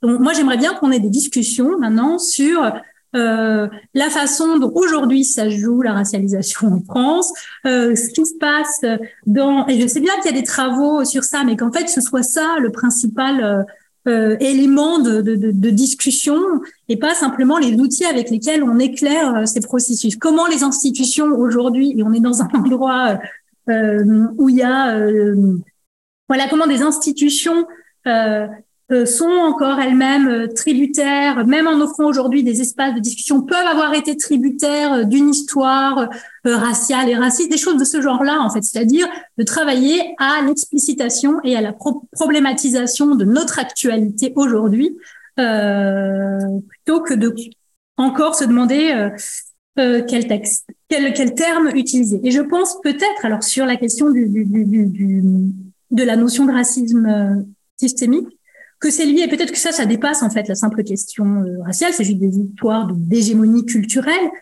Euh, alors, une fois n'est pas coutume, je vais être. D'habitude, je suis plutôt perçue comme quelqu'un qui transpose les choses états-uniennes au contexte français. Moi, je vais plutôt dire là, en fait, peut-être que toute cette discussion, c'est parce qu'en fait, il y a des, questions qui se formulent, qui se formalisent d'une certaine manière aux États-Unis, et après, on passe notre temps à se demander si c'est le bon concept ou pas. En fait, je suis pas du tout en train de nier le fait qu'il y ait une réalité raciale propre à la France. Je suis pas en train de dire qu'on importe la question raciale des États-Unis. C'est pas du tout ça mon propos. J'espère que vous le savez. Mais euh, après, de discuter aussi longtemps de, de, de, de concepts qui ont été forgés dans un contexte particulier pour savoir si c'est le bon ou pas. Quand en plus on se rend compte que pour dans certains cas, ça produit euh, même du point de vue de la cause qu'ils défendent, une sorte de perte de temps, je me demande si c'est pas lié justement à euh, cette position où en fait on, on reprend comme ça systématiquement les concepts. Et c'est pareil sur le fait d'utiliser de, de, de, en fait, je, je reviens à cette distinction entre euh, comment dire, non, je recommence, pardon. Je pense que dans certains cas, par ailleurs, notre, la situation et les obstacles auxquels on est euh, confronté dans le contexte colorblind français et avec toutes les résistances auxquelles on, se trouve euh, confronté, en fait, est un avantage pour nous. Parce que ça nous pousse notamment à être beaucoup plus rigoureux et rigoureuses dans l'usage des concepts. Typiquement, quand, quand, quand, quand Daniel a, rappelé le fait qu'aux États-Unis, on utilise à la fois euh, race pour pour dire euh, pour désigner le rapport de pouvoir qui produit des les, et donc les mécanismes qui produisent ces catégorisations mais que ça sert aussi euh, dans, par une sorte de glissement du langage à désigner les groupes euh, racisés ou racialisés. Euh, je pense qu'en effet, c'est quelque chose qu'on ne fait pas ici parce que euh, si on dit l'ERA, c'est bon, on retombe tout de suite, ça sonne tout de suite avec, euh, on a l'écho de l'usage raciste de, de, de, cette notion. Et donc, on est appelé à être plus attentif et attentif à la manière dont on conceptualise de manière critique la race pour bien se démarquer de l'usage raciste de la race. Et donc, si je dis ça, c'est parce que tout en dialoguant avec euh, des, traditions scientifiques euh, différentes, je pense qu'on a aussi euh, à, à ne pas, enfin, faut dialoguer, mais il n'y a pas non plus à perdre un temps fou si on, on estime, enfin voilà, je pense qu'il y a des choses qui sont produites par le par notre propre contexte et euh, qui peuvent aussi euh, et qu'il est urgent de penser ce contexte-là plutôt que de continuer encore à se demander quel est le le, le mot à utiliser, surtout quand c'est des, des, des, choses qui sont en, partie euh, liées à des formalisations euh, ailleurs. Alors, j'en viens maintenant, j'ai plus que deux minutes, je sais pas si je peux déborder un petit peu euh, sur les deux textes. Alors, sur le texte de Solène et Patrick, euh, je me demandais si vous pouviez en dire davantage. Vous parlez au départ, quand vous parlez de la, la question sur le, le, le, le, sur le football, euh, l'usage, ça a été, du, enfin la première, la forme de racialisation initiale utilisée dans cette polémique, c'est la nationalité, euh, la binationalité des joueurs. Du coup, euh, est-ce que vous pourriez en dire plus sur cet usage racialisant de la nationalité et typiquement le fait que dans un contexte comme euh, le contexte français, euh, le fait qu'on n'ait pas de recours, enfin, il n'y a pas de reconnaissance euh, générale d'une dimension systémique du racisme ou du processus de racialisation, il y a des gens, et même parmi eux des sociologues, qui ont pu dire non, non, ça n'est pas raciste parce qu'on utilise la nationalité. Donc, si vous pouviez revenir sur ça. Je me demandais aussi si vous aviez des éléments, alors qui dépassent le texte lui-même, sur une analyse qui dépasse le cas de la France, sur euh, parce qu'il me semble que alors après les évolutions diffèrent aujourd'hui selon les pays, mais le fait de s'être cantonné au départ à une lecture uniquement idéologique du racisme, il me semble que c'est un trait caractéristique des pays d'Europe continentale. Donc si si vous pouviez revenir sur ces sur certains éléments peut-être pour euh, défranciser la colorblindness. Euh, voilà. Et puis, je me demandais, en fait, moi, il y a toujours un, élément qui me sidère dans ces résistances face à la notion de racisme systémique. Je, ne comprends pas pourquoi, euh, enfin, je dis ça un peu en, jouant à, la naïve, hein, euh, la notion de racisme systémique, ça, ça dit que c'est le système qui le produit, produit, et donc, en effet, les individus sont porteurs de ça, mais ne le sont pas intentionnellement. Et je, me, je, je continue à pas comprendre pourquoi institutionnellement il y a tant de blocages à reconnaître cette notion dans la mesure où ça permettrait de euh, comment dire de d'absoudre ou de dire ben c'est pas la, la, faute des individus. Donc est-ce que vous vous avez des éléments sur euh, voilà cette espèce cette, cette situation paradoxale où euh, la pilule du racisme serait peut-être plus facile à faire passer par la notion de racisme systémique euh, et pourquoi donc ça continue de, de, de, de bloquer malgré tout. Euh, pour le texte de, de, Daniel, euh, donc il y avait cet élément sur euh, voilà pourquoi euh, est-ce que que penses-tu de racialisation du coup? Il y a un élément aussi dans, dans, dans, dans la généalogie que tu fais de la notion de, de, de racisme systémique euh, tu fais pas du tout de référence à la critical race theory, qui me semble être quand même centrale dans, dans, dans, dans la, la, formalisation euh, de, de, de, de, cette notion. Donc, euh, pourquoi Est-ce que c'est parce que voilà, est-ce que c'est dans l'usage? Est-ce que c'est voilà, à quoi ça tient? Euh, Et alors après, ma mon élément de discussion et peut-être de, de, de, de, critique, ce serait sur euh, que tu as dit à la fin et ce que tu dis dans ton texte à partir de la page 61 quand tu dis que la notion de racisme systémique, euh, quand tu parles de la question des, des groupes, des, des, personnes racisées, euh, etc. Euh, moi, enfin, il me semble que la notion de racisme systémique ou euh, la notion de racialisation, moi je vais les utiliser comme équivalente, sert à penser non des groupes, mais une condition sociale liée à la place qu'on occupe dans l'ordre situé des relations raciales. Il me semble que c'est pas exactement la même chose. Ça ne veut pas dire, donc, stratégiquement, on va penser le groupe, mais ça ne veut pas dire qu'on pense que tous les, tous les racisés pensent la même chose, politisent de la même façon leur expérience ou se, se distancient euh, de la domination euh, qu'ils et elles subissent de la même façon. Euh, donc, euh, ça ne veut pas dire pour le formulé d'une façon, pour autant que toutes les personnes dont on pense qu'elles partagent la même condition raciale partagent les mêmes points de vue sur leurs conditions, ses causes, ce qu'il y a à faire pour modifier ou maintenir l'ordre social dont elles pâtissent ou dont elles bénéficient, etc.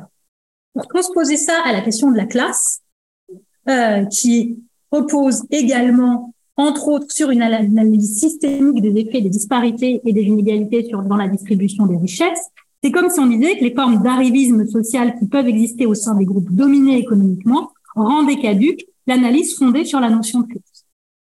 Au contraire, il semble que c'est encore une confirmation de son rôle, c'est-à-dire que vouloir jouer le, jeu de la domination, euh, ne pas se rendre compte euh, qu'il y a euh, des formes de, de que tel ou tel acte, euh, événement euh, est porteur de, de, d'assignation racialisante ou euh, euh, d'éléments de, de, de, je sais pas moi, de, de stigmatisation, de déshumanisation, etc. Ça fait partie aussi de la façon dont la domination joue. donc, fait, le fait qu'un rapport de pouvoir puisse agir systémiquement ne signifie pas qu'il a systématiquement les mêmes conséquences sur les personnes qui le subissent. Sinon, il n'y aurait pas non plus de politisation de l'expérience de l'assignation raciale. Et euh, pour revenir sur l'expérience d'Exhibit B, que je n'ai pas vue non plus, ce n'est pas parce que des dominés acceptent leur domination que ça vient requalifier la domination qu'ils et elles subissent. Euh, et le fait que la domination qu'ils et elles subissent produit en fait une condition sociale spécifique. À ce moment-là, si on veut encore faire un point avec un autre type de domination, on n'aurait jamais rien eu en matière de féminisme, tant la soumission volontaire et la reproduction des logiques patriarcales assurées par les femmes elles-mêmes constituent l'un des traits majeurs de la domination de genre.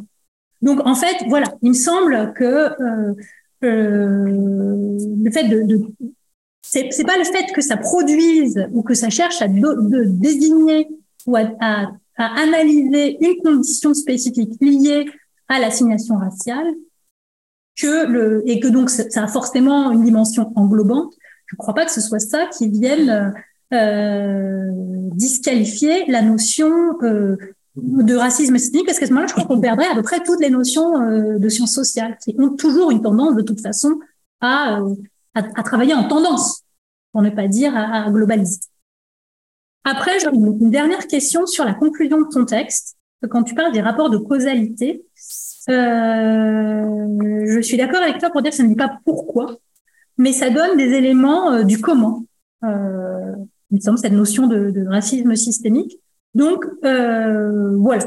Est-ce que comment tu, tu, tu verrais ça euh, Et voilà la notion. Et après, sans doute que c'est l'usage qui consiste à croire que le racisme systémique expliquerait tout, qui est problématique, plus que peut-être un usage euh, du, de cette notion euh, pour expliquer certains éléments. Voilà, je vous remercie. Merci beaucoup. Euh, Patrick et Solène et Daniel vous proposent de prendre peut-être cinq minutes euh, chacun pour répondre, puis ensuite on ouvrira euh, la discussion et le débat avec la salle. Bon, ça va le micro, il marche pas. Je crois qu'il finit toujours par s'éteindre. Ça arrête, ça arrête. C'est pénible. On est trop bavard pour nous. commence et euh, tu, tu compléteras? Euh, peut-être pour commencer, euh, peut-être dire que en, en écoutant euh, la présentation de Daniel, même jusqu'à la fin, euh, je suis pas sûre de, se, de savoir où exactement se situent euh, nos désaccords. Donc, du coup, je et aussi j'ai l'impression que du coup là la configuration fait que Patrick et moi on se retrouve dans la position de, de défendre la notion en tant que telle de racisme systémique. En l'occurrence, nous, on, Enfin, par exemple, c'est pas une notion que dans nos travaux empiriques euh, on, on, utilise en tant que telle. Enfin, c'est juste que, en tout cas, moi, j'ai l'impression que la manière dont je le comprends, c'est juste que pour moi, ça me paraît important dans la manière dont j'envisage la question des rapports sociaux, de considérer euh, la race comme un rapport social et donc le racisme comme la structure fondatrice de ce rapport social, qui repose sur euh, une domination. En l'occurrence, euh, du coup, je trouve que l'analogie marche assez bien. le rapport social de genre est fondé sur la domination masculine, celui de race sur la domination blanche, on peut appeler racisme, on peut appeler la domination masculine sexisme. Je suis pas hyper attachée aux mots.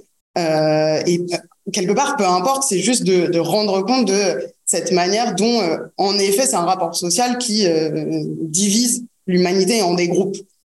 Euh, donc après, s'il y a, enfin, parce que j'ai l'impression que la, critique de Daniel euh, porte beaucoup sur euh, les usages très extensifs, sur par exemple les travaux d'Angelo, sur tes très critiques de, de Bonia Silva et de certains usages qu'ils ont. Moi, j'ai envie de dire, je me sens pas hyper concernée, par exemple. Enfin, je veux dire, le fait que D'Angelo dise que les États-Unis sont aussi racistes aujourd'hui qu'à l'ère de la ségrégation, je veux dire, elle peut le dire, on peut en effet le contester. je pense que c'est contestable, mais du coup, je vois pas tellement ce que ça vient, enfin, en quoi ça vient invalider euh, la question de comprendre euh, la, race comme un rapport social et euh, du coup le racisme comme une structure, ce qui est juste l'outil qu'on utilise avec Patrick pour dire bon en fait le problème en effet qu'on a en France c'est qu'à chaque fois qu'on parle de racisme les gens disent ah mais non je ne suis pas individuellement raciste et nous on dit oui mais en fait du coup ça n'est pas le sujet puisque ce serait bien d'arriver à qualifier les actes et pas les personnes parce que ça n'a absolument aucun intérêt de qualifier les personnes je veux dire en l'occurrence, moi, enfin, vraiment, c'est pour le coup l'analogie, c'est pareil. Enfin, je pense que ça a aucun intérêt sociologiquement parlant essayer de qualifier des individus de sexistes ou de, enfin, c'est, vain, y compris parce que, euh, du coup, ça pose la question de, de l'intention et qu'on n'en sort pas. Mais du coup, nous, c'est juste l'outil qu'on dit pour dire, bah, en l'occurrence, euh, des actes peuvent être euh, racistes en ce qui reproduisent une structure sociale, puisque le racisme n'est pas juste l'adhésion individuelle à une, une, idéologie. Mais du coup, j'avais l'impression que là-dessus, tu étais en partie d'accord. Donc, c'est juste aussi, je dis ça pour euh, continuer à, discuter et pour répondre aux, questions de, de Sarah. Ben, c'est en effet intéressant le fait que le début de la controverse euh, de la DTN porte sur la question de la binationalité, parce que oui, du coup, c'est la question nationale qui entre en jeu, mais pas n'importe quelle nationalité. Et c'est ça aussi qui est intéressant euh, en France, c'est que évidemment, il est question de nationalité, en gros, du continent africain, que ce soit nord-africaine ou d'Afrique subsaharienne, et que en gros, il y a ce sous-texte euh, en permanence euh, en France sur euh, l'immigration qui est utilisé en fait comme un proxy euh, de racialisation, surtout quand on parle de, de, de, personnes qui sont en gros issus euh, des anciennes colonisations françaises dans lesquelles le rapport colonial, pour le coup, moi je considère est central dans le processus de racialisation. Et en l'occurrence, il se trouve qu'on parle de joueurs qui sont racialisés comme non blancs. Et je pense que ce qui a ajouté à la polémique, c'est que Laurent Blanc, en plus, euh, et dans la discussion, ils utilisent vraiment des termes, euh, vraiment, il utilise euh, le terme éradiqué et ça a été beaucoup repris dans les médias après. C'est ça notamment qui a choqué qu'ils puissent parler euh, d'éradiquer euh, les, les, binationaux de l'équipe. Et euh, c'est, disons, mettre côte à côte tous ces mots-là et en plus en rajouter une couche derrière en parlant du coup du physique des joueurs dits black en reprenant complètement le trope de des sportifs noirs qui seraient puissants et performants mais pas malins et pas très stratèges qui en fait a, montre bien tout le sous-texte euh, racialisant, en l'occurrence, euh, de la séquence. Euh, et en effet, je pense que là, il y a plein de choses à analyser et plein de choses intéressantes à analyser sur la manière dont les discours racialisants opèrent en France, y compris quand il n'est pas question de race. En l'occurrence, là, il n'était pas que question de race, même s'il en était aussi question, puisque Laurent Blanc parlait explicitement des joueurs racialisés comme noirs. Et sur la question du blocage, ben, moi, je me pose un peu la même question. Je me dis, c'est marrant, justement, en plus, c'est, on avait l'impression que c'était une, manière, euh, on n'est pas naïf, on voit bien ce qui se passe dans la société, mais en tout cas de dire, mais en fait, on essaie de qualifier des actes et de parler du, racisme comme structure, c'est justement une manière de dépassionner le débat. En tout cas, euh, ça paraît euh, logiquement l'aboutissement, et ça marche pas tant. En effet, on, voit que ça marche pas tant. en l'occurrence, ça marche un peu sur le sexisme mais bon, ça a aussi des effets pervers parce que du coup. Oui, mais de toute façon, on est une reconnaissance qui est pas la même. C'est-à-dire, il est plus admis que les gens sont, enfin, que la société fonctionne de manière sexiste. On pense que la société ne fonctionne pas de manière raciste. Mais même ça, je suis même pas sûre de savoir exactement pourquoi. Mm. Tu vois, c'est plus admis. Donc, en effet, on, on observe, on ne peut que observer que que ça résout pas la question. Même si je continue à penser que euh, ça reste important euh, de tenir cette ligne, de dire nous on qualifie des actes en l'occurrence, en plus, je dis nous, on qualifie des actes. Moi, dans mes travaux, je n'utilise jamais le, qualificatif de racisme. Je trouve que ça n'a pas d'intérêt, en mmh. Euh, en effet, je suis d'accord. Il y a, il y a des choses qui relèvent euh, du processus de racialisation. Il y a la production du racial. Euh, maintenant, ce terme-là, euh, comme il est tellement chargé en termes de connotation morale, je trouve que dans les travaux sociologiques, bon, de toute façon, j'ai pas l'impression que ça ajoute une plus-value énorme quand je décris des, des, processus, des attitudes, des propos euh, de dire ça c'est raciste ou ça ça l'est pas. Enfin, c'est pas tellement très intéressant. Mais là, il y a aussi euh, le, double niveau dans le dans le débat, qui est un, niveau de débat euh, politique et de stratégie politique et d'analyse sociologique. Euh, mais du coup, j'ai pas de réponse sur pourquoi pourquoi y compris les dominants se saisissent pas du, du, racisme structurel ou systémique pour en gros se dire bah finalement ça n'est pas complètement notre faute. Enfin, mais bon, par ailleurs, sur la, question de la, réification et de un peu du groupisme, où, euh, du coup, euh, Daniel, tu reprends la, critique de Brubaker là-dessus. Moi, je, pense vraiment que là, quand même, on a, il y a l'analogie a des vertus heuristiques. Je, je comprends pas tellement cette critique parce que je comprends pas tellement. Enfin, elle est jamais, ou en tout cas, j'ai pas l'impression en tant que telle, opposée aux sociologues du genre qui parlent des femmes. Oui, alors oui, ça, c'est sûr que c'est homogénéisant, mais enfin, de dire qu'il y a des groupes racialisés comme non blancs, ça suppose pas euh, qu'ils aient euh, une conscience commune. Mais bon, comme disait Patrick tout à l'heure, euh, en, me choquant, c'est vrai que c'est un peu aussi rejouer le débat, euh, je sais pas, groupe en soi, groupe pour soi, la conscience de classe de Marx. oui, bah, les citoyens n'ont pas de conscience d'eux-mêmes comme groupe et de leurs intérêts stratégiques. Ça empêche que ça, ça empêche pas qu'il y a des ouvriers et ça empêche pas qu'il y a des femmes et par ailleurs qui sont traversées par tout un tas de contradictions puisqu'elles sont pas que des femmes, elles sont aussi situées dans les rapports de classe et de race je suis pas sûre de comprendre vraiment cette, critique de l'homogénéisation euh, oui enfin le fait de dire euh, euh, par ailleurs même le fait que je puisse dire bah en réalité le groupe blanc a des intérêts objectifs je, enfin ça veut pas dire que tous les membres de ce groupe ou de des gens qui sont positionnés à cet endroit de l'espace social racialisé adhèrent à ces intérêts objectifs. Maintenant c'est un peu comme sur les rapports de classe et rapports de genre. Bah, oui à partir du moment où il y a un rapport de pouvoir toutes les personnes situées dans, ce rapport ont pas le même intérêt, par exemple, objectif au démantèlement euh, du rapport de pouvoir, si tant est qu'on définisse les intérêts objectifs comme le maintien de, la domination, ou en tout cas de, sa propre position avantagée. Mais du coup, c'est sûr que j'en tire pas euh, une espèce de, complot blanc euh, de gens qui en fait se réunissent dans des chambres et après décident d'opprimer les gens. Mais du coup, ouais, sur cette critique-là, j'avoue, je comprends pas très bien, et je comprends pas très bien aussi qu'on en soit encore là, puisque de toute façon, comme dit Sarah, c'est aussi un des outils de la sociologie de raisonner comme ça. Et en effet, bah, les positions et les conditions sociales, les expériences sociales des gens euh, qui dépendent de leur positionnement dans les les espaces sociaux et dans les rapports sociaux euh, tels qu'on les tels théorise, bah, ça forme des, groupes qui sont pas des groupes qui existent réellement. Euh, et qui en tout cas n'ont pas conscience euh, on pas toujours aussi conscience d'eux et d'elles-mêmes comme groupe. Ça pose des questions stratégiques euh, dans, les mobilisations politiques. Mais en tout cas aussi, je vois pas tellement qu'est-ce qu'il y aurait de spécifique au rapport social de race par rapport aux autres rapports sociaux. Je, vais reprendre à ce endroit-là parce que il me semble qu'il y, y, a un point de discussion soulevé par Daniel et, et, soulevé aussi euh, par, par Sarah quand, avec sa proposition sur la racialisation, qui est que quel est le statut de la race en fait? Euh, on termine là-dessus dans le dans, nos textes en se demandant est-ce qu'il peut y avoir un usage non raciste de la race. C'est-à-dire, est-ce qu'on peut qualifier, est-ce qu'on peut l'utiliser, est-ce qu'on peut désigner sans que ce soit raciste par essence? Et euh, il me semble que le terme de racialisation, le concept lui-même invite à concevoir que toute imputation a des, effets euh, d'assignation et donc engage euh, engage la structure raciste. Et moi, je pense que c'est pas, c'est pas, je pense pas, je prends pas racialisation comme un, substitut possible à, un racisme systémique ou à, la dimension structurelle du racisme. Je pense que la racialisation, c'est la dynamique par laquelle la race va jouer un rôle de signifiant extrêmement large et euh, extensif dans la vie sociale et ça reprise par des institutions dont découle un certain nombre de traitements défavorables, mais pas seulement.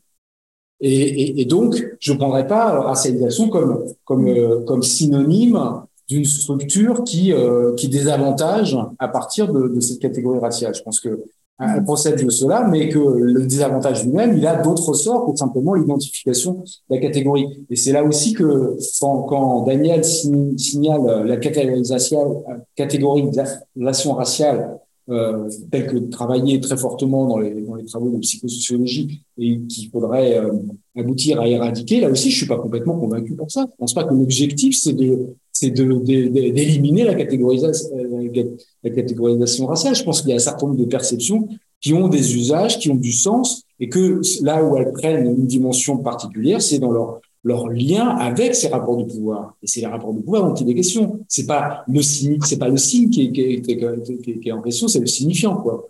Et, donc, on aurait tort de se focaliser sur le signe en disant c'est ça. En fait, il faut éliminer le signe, ce qui est quand même la stratégie, la stratégie, de la color blindness, dont moi je pense qu'elle a, littéralement échoué. Quoi. Je veux dire, elle est, elle est, elle est, elle est vaine, quoi. Elle va pas fonctionner.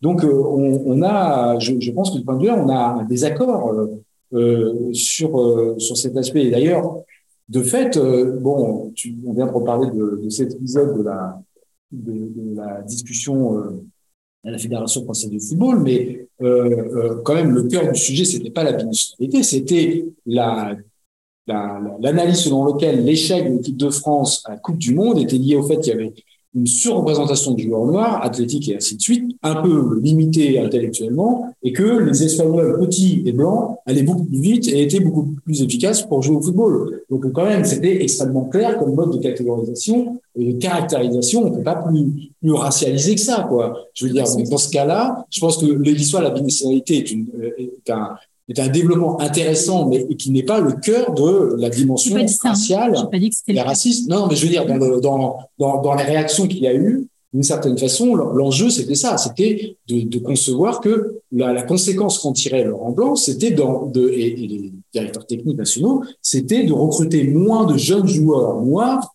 euh, pour les former, parce que on allait aboutir à la fin à avoir une surreprésentation qui était constatée dans l'équipe euh, l'équipe A, que c'est ça le problème. Donc on est, on est vraiment au cœur de la race en fait. comment on utilise la race comme un critère d'interprétation, de décision, et avec des conséquences sur euh, des, euh, politiques en fait euh, ici de, recrutement. et donc dernière chose, dernier point.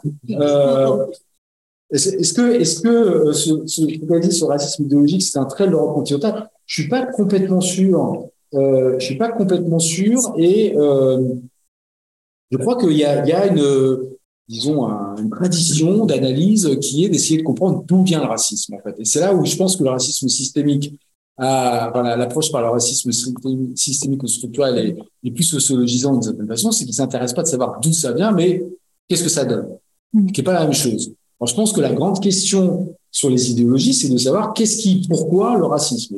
La version marxiste matérialiste, bah, c'est le support de l'exploitation, les rendre compte de l'impérialisme, de la, mise en ordre et de, de l'aliénation du monde.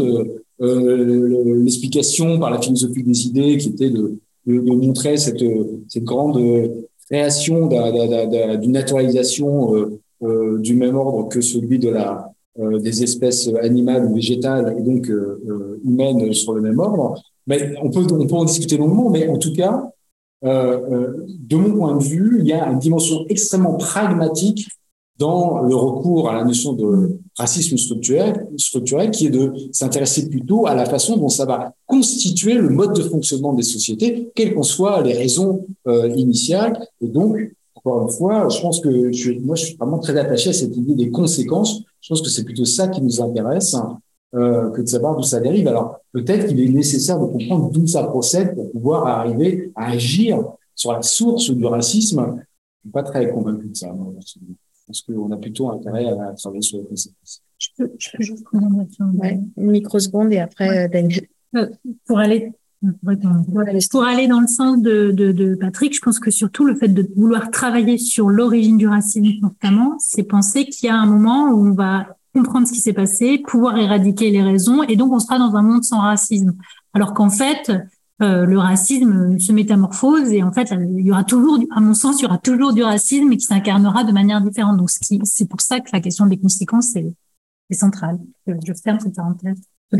Daniel, cinq, minutes euh, J'ai essayé. Euh, enfin, oui, vous avez raison. En fait, sur racisme systémique, moi, ce qui me dérange, c'est ni racisme ni systémique.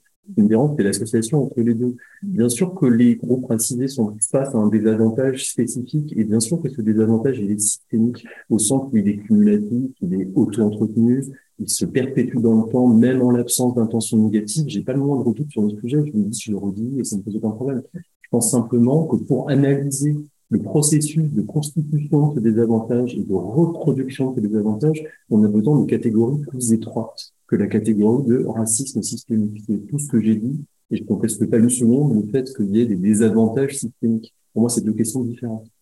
Euh, j'ai aucune objection à ta proposition sur racialisation à condition de ne pas s'interdire de penser aussi aux mécanismes et au processus de déracialisation d'une société, parce que toutes les sociétés ne sont pas racialisées au même degré.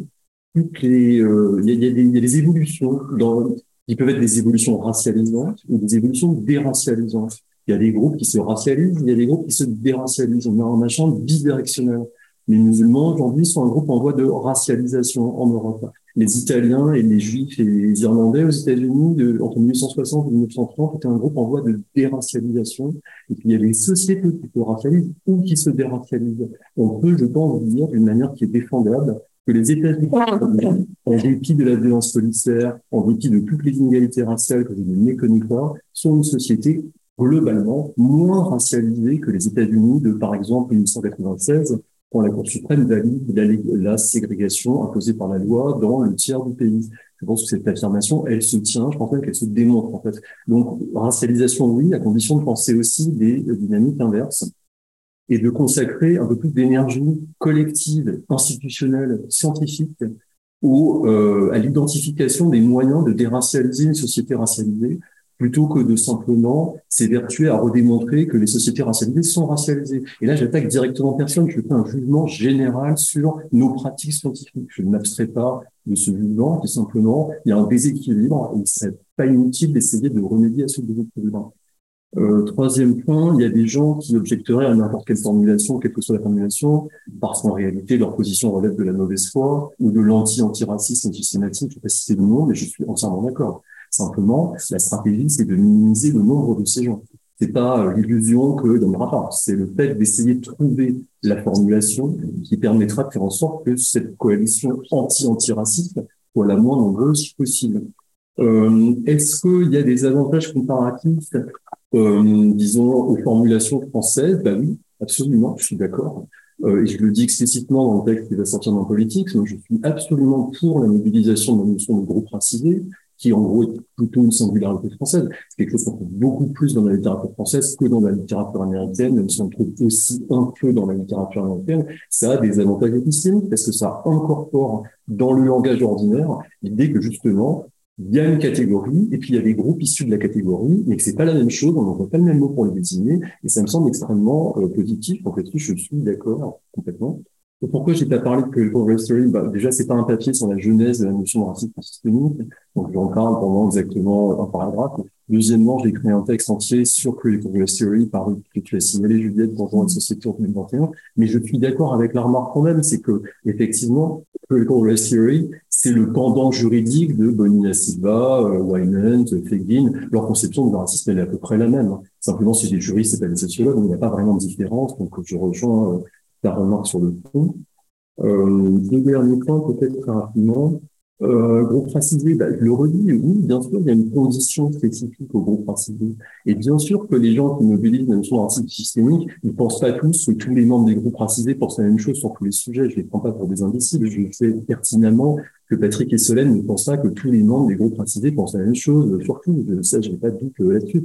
Je dis néanmoins qu'il y a des gens, et je parle pas juste de militants, je parle de gens qui sont des scientifiques, des sociologues, qui ont pignon sur rue, qui écrivent publiquement des phrases qui sous-entendent qu'il y a un moyen et une expérience spécifique, une perspective, un point de vue que l'on peut identifier et imputé au groupe, au dans une controverse. Par exemple, dans l'exhibit B. Bon, je veux bien citer des noms. Fassin, il l'a fait dans un texte sur un blog. Ou est-ce qu'il le ferait dans un texte sur un blog? Je ne sais pas. Et je lui donne le bénéfice du doute, mais je cite ça dans mon article.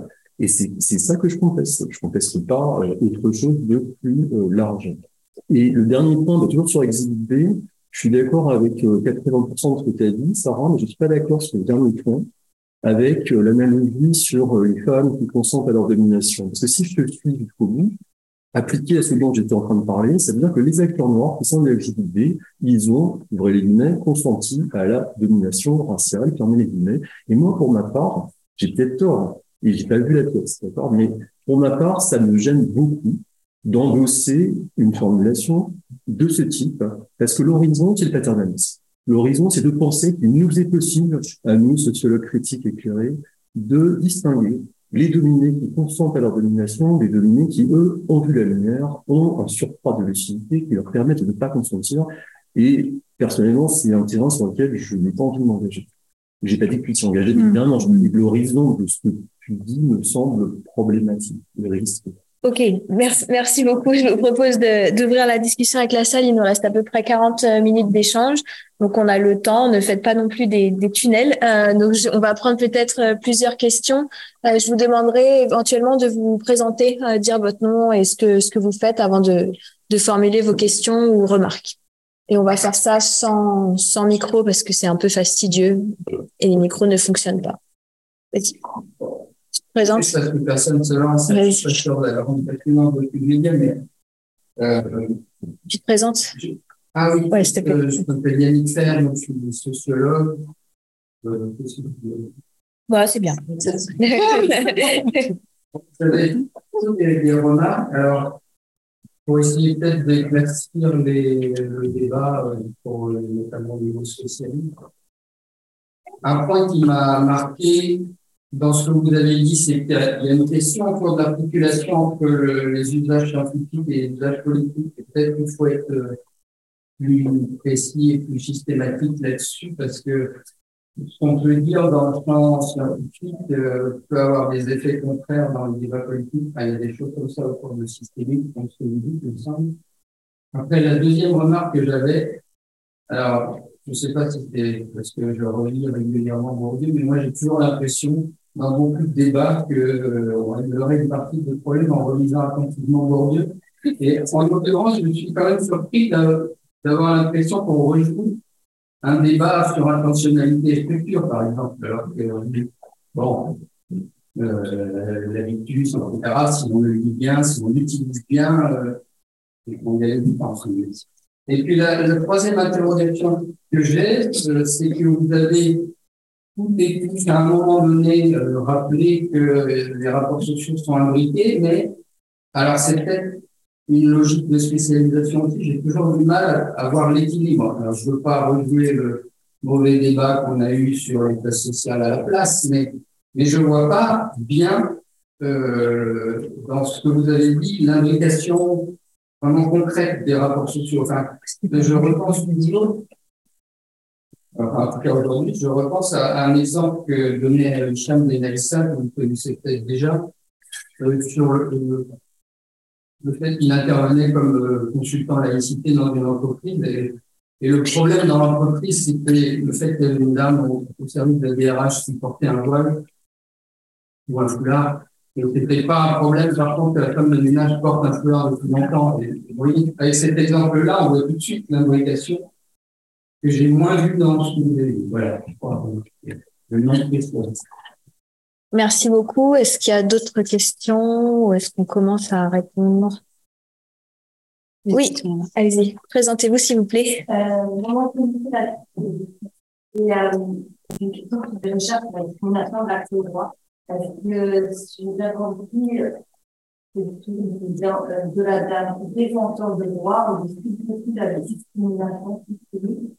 Et justement, euh, par la réflexion que quand on est en procès, où on, veut euh, garantir l'accès au droit euh, de quelqu'un qui est discriminé, c'est très difficile de trouver euh, l'intention euh, de, de, discriminer ou de, de raciser. Et donc, du coup, je voulais savoir si cette euh, bah, cette problématique d'intentionnalité dans la recherche de racisme, ou de mécanisme de racisme, euh, bien, enfin, a des liens avec ces réflexions harmonisées.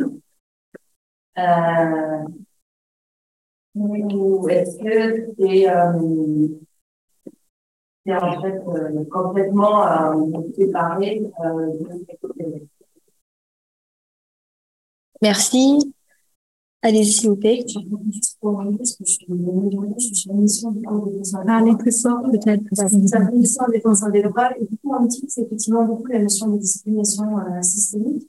Et, euh, et on utilise de deux façons. C'est-à-dire à la fois avec les parfois dans les rapports de façon sociologique. Et puis, ça devient de plus en plus un règle de jurisprudence, puisque ça avait été euh, l'objet justement d'une décision de défense des droits, qui avait été repris par, euh, par la, naturel, etc. Donc, ça va alimenter la jurisprudence. Et ça permet de voir, je pense, au-delà des discriminations indirectes, c'est difficile à trouver sur une mesure internationale qui peut avoir des effets plus favorables dans les personnes précisées, c'est que euh, ça permet de penser d'autres phénomènes, notamment dans ces décisions. C'est le début un peu, on commence à faire un peu sociologique et l'analyse juridique. C'est un peu novateur déjà dans le cadre de décisions. C'était de penser notamment des mécanismes de stratification, d'énergie d'emploi, et là, c'était des travailleurs maintenant sans papier avant le BTP. Et ça permettait justement euh, de montrer qu'il y avait une stratification aussi des tâches et des compétences au sein de ces entreprises. Euh, aussi des inégalités plus larges, le fait de ne pas avoir de papiers, etc., à contribuer et s'opposer euh, à, à cette discrimination. Et ça, voilà, et ça nous permet aussi au-delà de ces décisions, dans le rapport penser à la dynamique avec les discriminations, c'est-à-dire de l'interaction à la fois entre l'inégalité, discrimination, représentation, tout ce que vous décrivez un peu avec des mots précis. En fait, derrière ce concept de, de, de, racisme systémique, alors nous on parle de discrimination systémique, et en fait, d'utiliser des mots précis pour développer ensuite des interactions euh, entre ces différentes choses que vous avez développées, et surtout les conséquences de ces discriminations, euh, aussi il des conséquences sur la santé, etc. Du coup, c'est là un niveau lycée, mais que ça va en réalité de parfois, euh, voilà, c'est toute une vie. Il y a des effets euh, très importants. Donc, du coup, peut-être, voilà, c'est pas quelle mesure sur les vitesses qui peuvent maintenant, si je l'ai dit, parce que c'est une mission, euh, est-ce qu'elle peut pas être aussi heuristique dans ce moment-là, et comment on peut l'articuler avec d'autres missions, est-ce que c'est bien marché, parce que ça permet de mettre en visibilité certaines choses. Merci beaucoup. Peut-être qu'on fait un, un, premier ensemble de réponses à ces, à ces trois questions. Vas-y. Moi, je vais, parce que je vais rebondir sur la question de la discrimination systémique. En fait, c'est, c'est aussi une des questions qu'on peut poser. Est-ce que le fait de remplacer discrimination par racisme fonctionne de façon similaire? Est-ce que quand on dit racisme systémique, on a à l'esprit à peu près les mêmes mécanismes?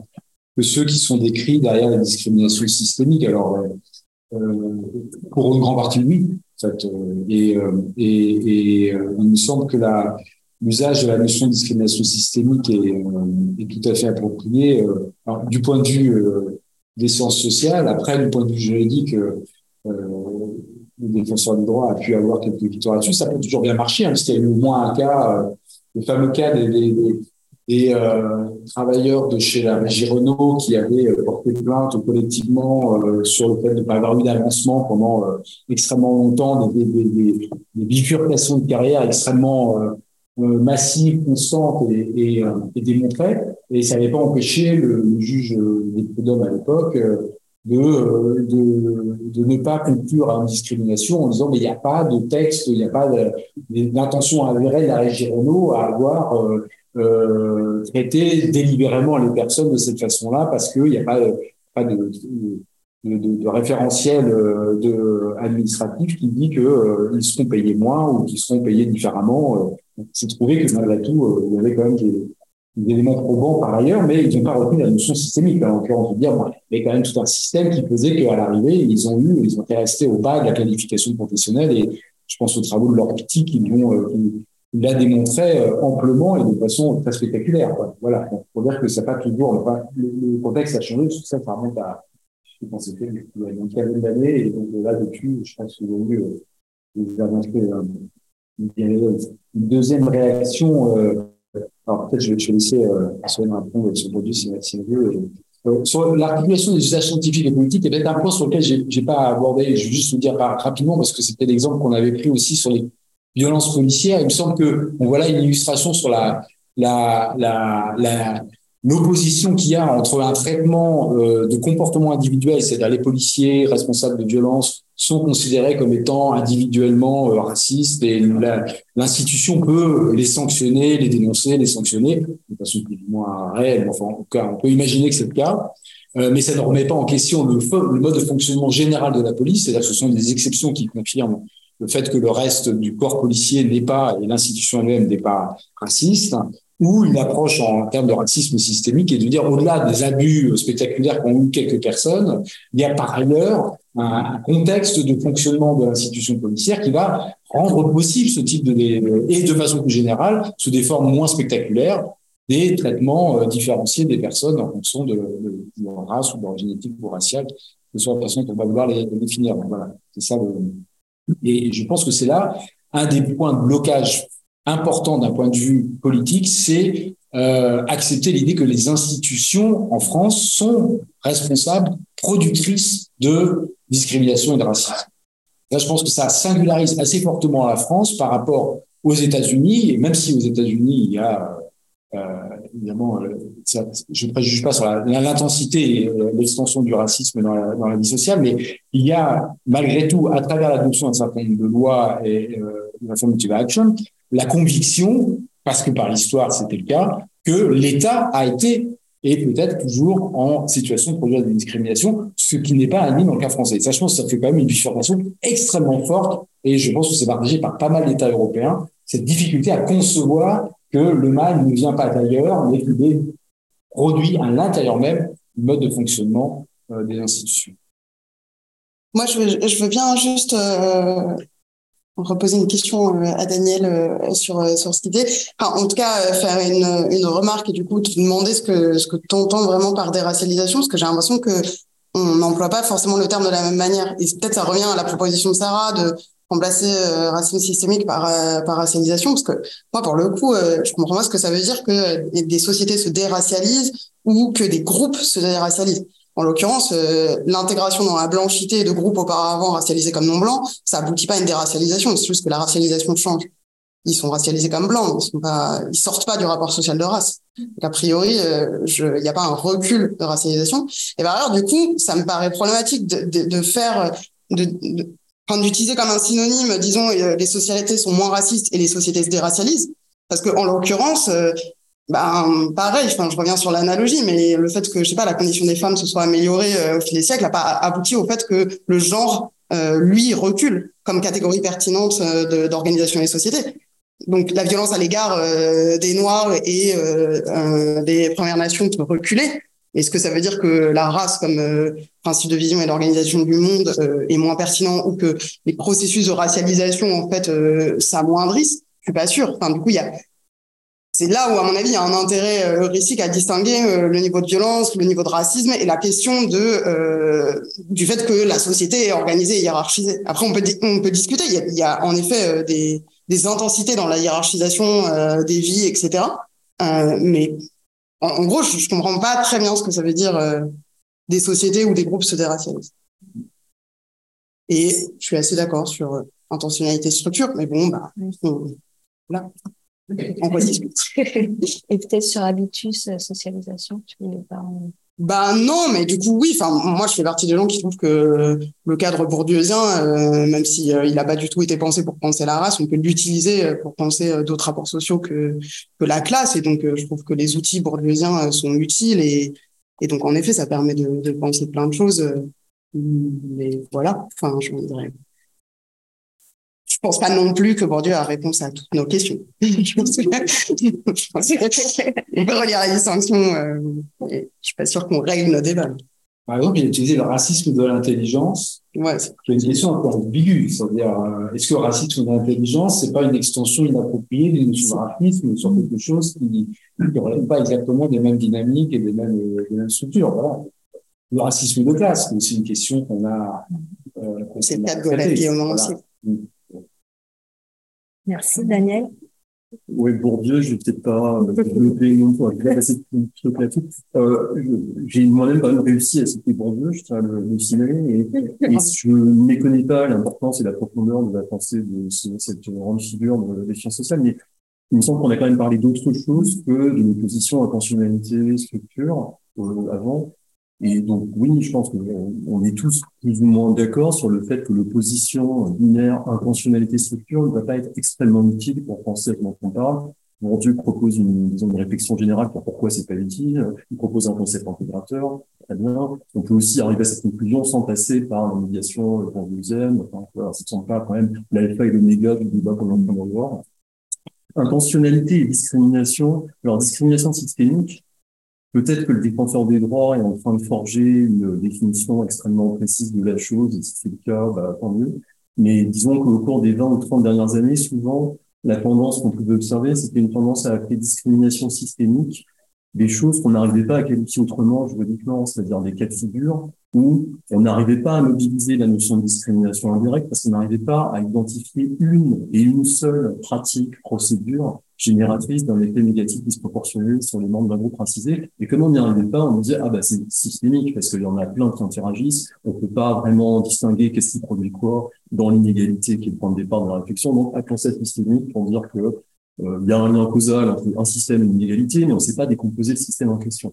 Donc, si on arrive à une définition un petit peu moins négative de ce qu'est la discrimination systémique, euh, bah, c'est très bien. Et ce sera une évolution relativement euh, récente, me semble-t-il. Et sur ce point, je rappelle très simplement que la question de l'intentionnalité, en fait, elle est, elle est orthogonale à la question de la distinction entre discrimination directe et indirecte. Il y a de la discrimination directe, il y a de la discrimination indirecte. Chacune de ces deux discriminations peut être intentionnelle ou non intentionnelle. On a en fait une matrice à quatre cases, on a un tableau, aucune des cases du tableau n'est vide. Et si on avait le temps, on n'a pas le temps, je pourrais, euh, avec d'autres, identifier des exemples de discrimination directe et intentionnelle, directe et non intentionnelle, indirecte et intentionnelle, indirecte et non intentionnelle. Ce sont deux distinctions qui se superposent pas, me semble-t-il. Et alors, déracialisation, euh, bah, j'entends ce que tu dis, Solène, mais en même temps, moi, je serais tenté de répondre que euh, le recul de la violence, c'est un indicateur empirique parmi d'autres d'une possible déracialisation de notre société. Alors la racialisation se manifeste pas uniquement par la violence physique, mais la violence physique, c'est pas un élément négligeable dans euh, l'ordre raciste de, par exemple, la ségrégation dans le Sud. Euh, c'est même un élément complètement central, soit comme violence effective, soit comme violence potentielle. Euh, et là-dessus, je signale euh, l'apparition dans quelques mois d'un livre de Loïc Bacan qui s'appelle Racial Domination, qui est, me semble-t-il, une contribution assez importante euh, à ce dont on est en train de, parler. Euh, donc, et, et, après, l'idée de déracialisation, elle suppose pas forcément que l'on peut arriver à au but recherché. C'est-à-dire qu'on peut produire une société parfaitement déracialisée, qu'on peut créer une société dans laquelle la race n'aurait plus aucune prégnance sociale. Et ça suppose simplement qu'il y a des différences de degrés, et qu'il y a des différences de stade, et qu'il y a des différences d'intensité dans le processus de racialisation ou de déracialisation. Donc tu dis les Bleus, les Irlandais, ils sont pas sortis du rapport social de race, ils sont juste passés de côté de la frontière. D'accord. Mais en même temps, on peut aussi dire, si on se place à l'échelle de la société, que bah, c'est quand même préférable d'avoir une société où davantage de groupes passent du bon côté de la frontière que d'avoir une société où, en fait, le nombre de groupes qui sont du mauvais côté de la frontière est plus élevé. Ça, c'est quand même plutôt pas mal d'avoir euh, plutôt 90%. Euh, euh moi, il me semble que c'est préférable socialement d'avoir euh, une société où on montre qu'il y a des groupes qui étaient conçus comme des minorités raciales et qui sortent de ce statut. Parce que ça indique qu'il est peut-être possible d'en sortir à d'autres groupes. Ou alors on considère qu'il y aura toujours des groupes qui seront du mauvais côté. Mais ça, c'est une question très difficile à trancher. C'est pas, euh, ça tombe pas sous le Ce que je veux dire, c'est qu'on n'a pas besoin d'être d'accord sur le fait qu'on va pouvoir produire une société complètement déracialisée pour se poser la question de comment est-ce qu'on fait décroître l'intensité de la racialisation. C'est ces deux choses euh, distinctes. Donc j'accepte ce que tu dis, mais je pense que la notion de déracialisation elle conserve son utilité, même si c'est une utilité euh, relative. Merci vraiment, c'est un en réponse du Canada. Tout d'abord, je suis d'accord avec Sonel qu'on est tous racialisés dans le parlement. Mais mon problème avec le, le, concept de la racialisation, c'est que si on prend la racialisation comme euh, un système d'organisation du pouvoir, des inégalités, suis d'accord, mais je crains que la racialisation ait tendance à réifier la race et à occulter toutes les, toutes les nuances et toutes les complexités. Parce que la, la, racialisation, tout d'abord, fait, appel à d'apparence visible. Mais il y a pas mal d'autres, à mon avis, euh, classifications qui Par exemple, le nom. Il peut avoir quelqu'un qui est nom français, qui est blanc par blanc, mais qui est dans un tas d'autres nuances euh, phénotypiques. Puis il y a, il y a ce que, euh, que moi j'appelle euh, au Canada le parler canadien, le parler français. Par exemple, alors, comment je parle, je connais pas français, mais quand vous parlez, c'est français. Et on a vu, par exemple, dans nos sociétés comme le Canada, qui est vraiment très diversifié. Il y a ce classement entre, oui, ce qu'on voit, mais aussi ce qu'on entend, puis il y a le nom. Et puis, certainement, il y a le genre de la classe et, et toutes, toutes les catégories, euh, à l'occurrence, pour, euh, pour répondre un peu, euh, Solène, à, à point très, très important tu as dit, oui, euh, comment on a, changé notre euh, façon de penser le genre, la discrimination de la classe. Mais c'est vrai que, par exemple, la classe aujourd'hui est différente de ce qu'elle était il y a 30 ans. Donc, euh, quand on, pense à la working class il y a 30 ans, elle est différente de la working class aujourd'hui. Et donc, euh, mon problème, c'est que la racialisation euh, est en danger de figer des, des différences, que quand même, elles sont construites des gens. Et en plus, mon problème, en étant sociologue de migration, c'est que la racialisation, vraiment, est un construct qui est très, je sais pas si c'est très français, franchement, c'est très nord-américain. Et donc, non, c'est pas du tout racialisation, c'est un mot français au départ. C'est, c'est, c'est pas non. C'est, après, ça a été réutilisé par les sociologues britanniques, pareil. Mais ça n'est pas plus, plus anglo-américain que français. Oui, c'est plus utilisé en France que dans le monde anglo-américain. Attention soi, non. Faut pas attaquer la fierté nationale. Non, non, c'est pas par ça, parce qu'en fait, c'est un faux débat.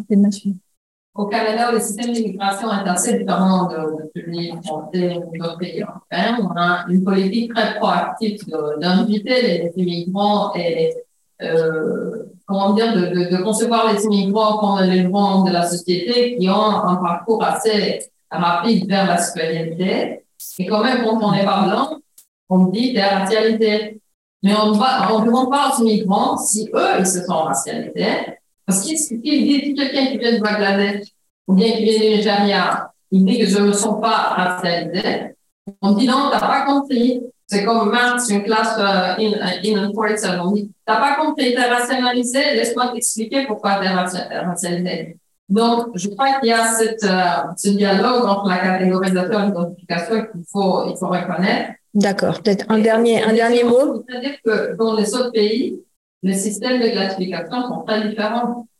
Merci euh, pour ces commentaires. Euh, on va prendre une question ici, ensuite là-bas. Oui, oui. Euh,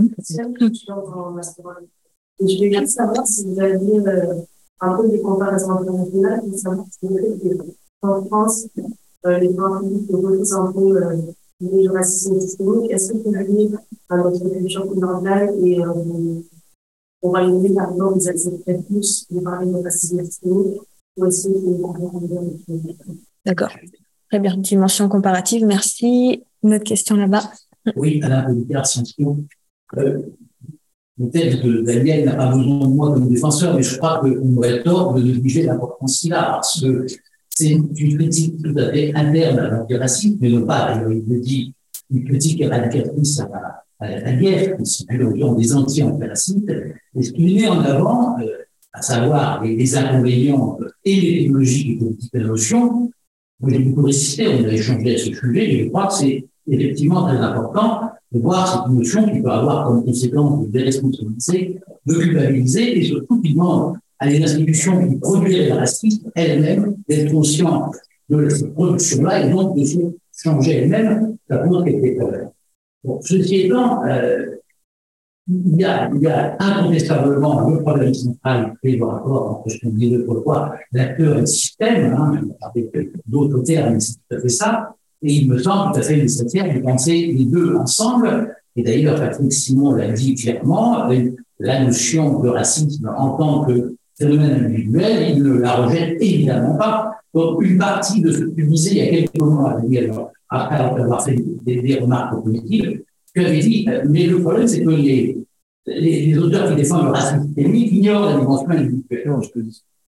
Tu avais, tu avais des non, tu avais ça.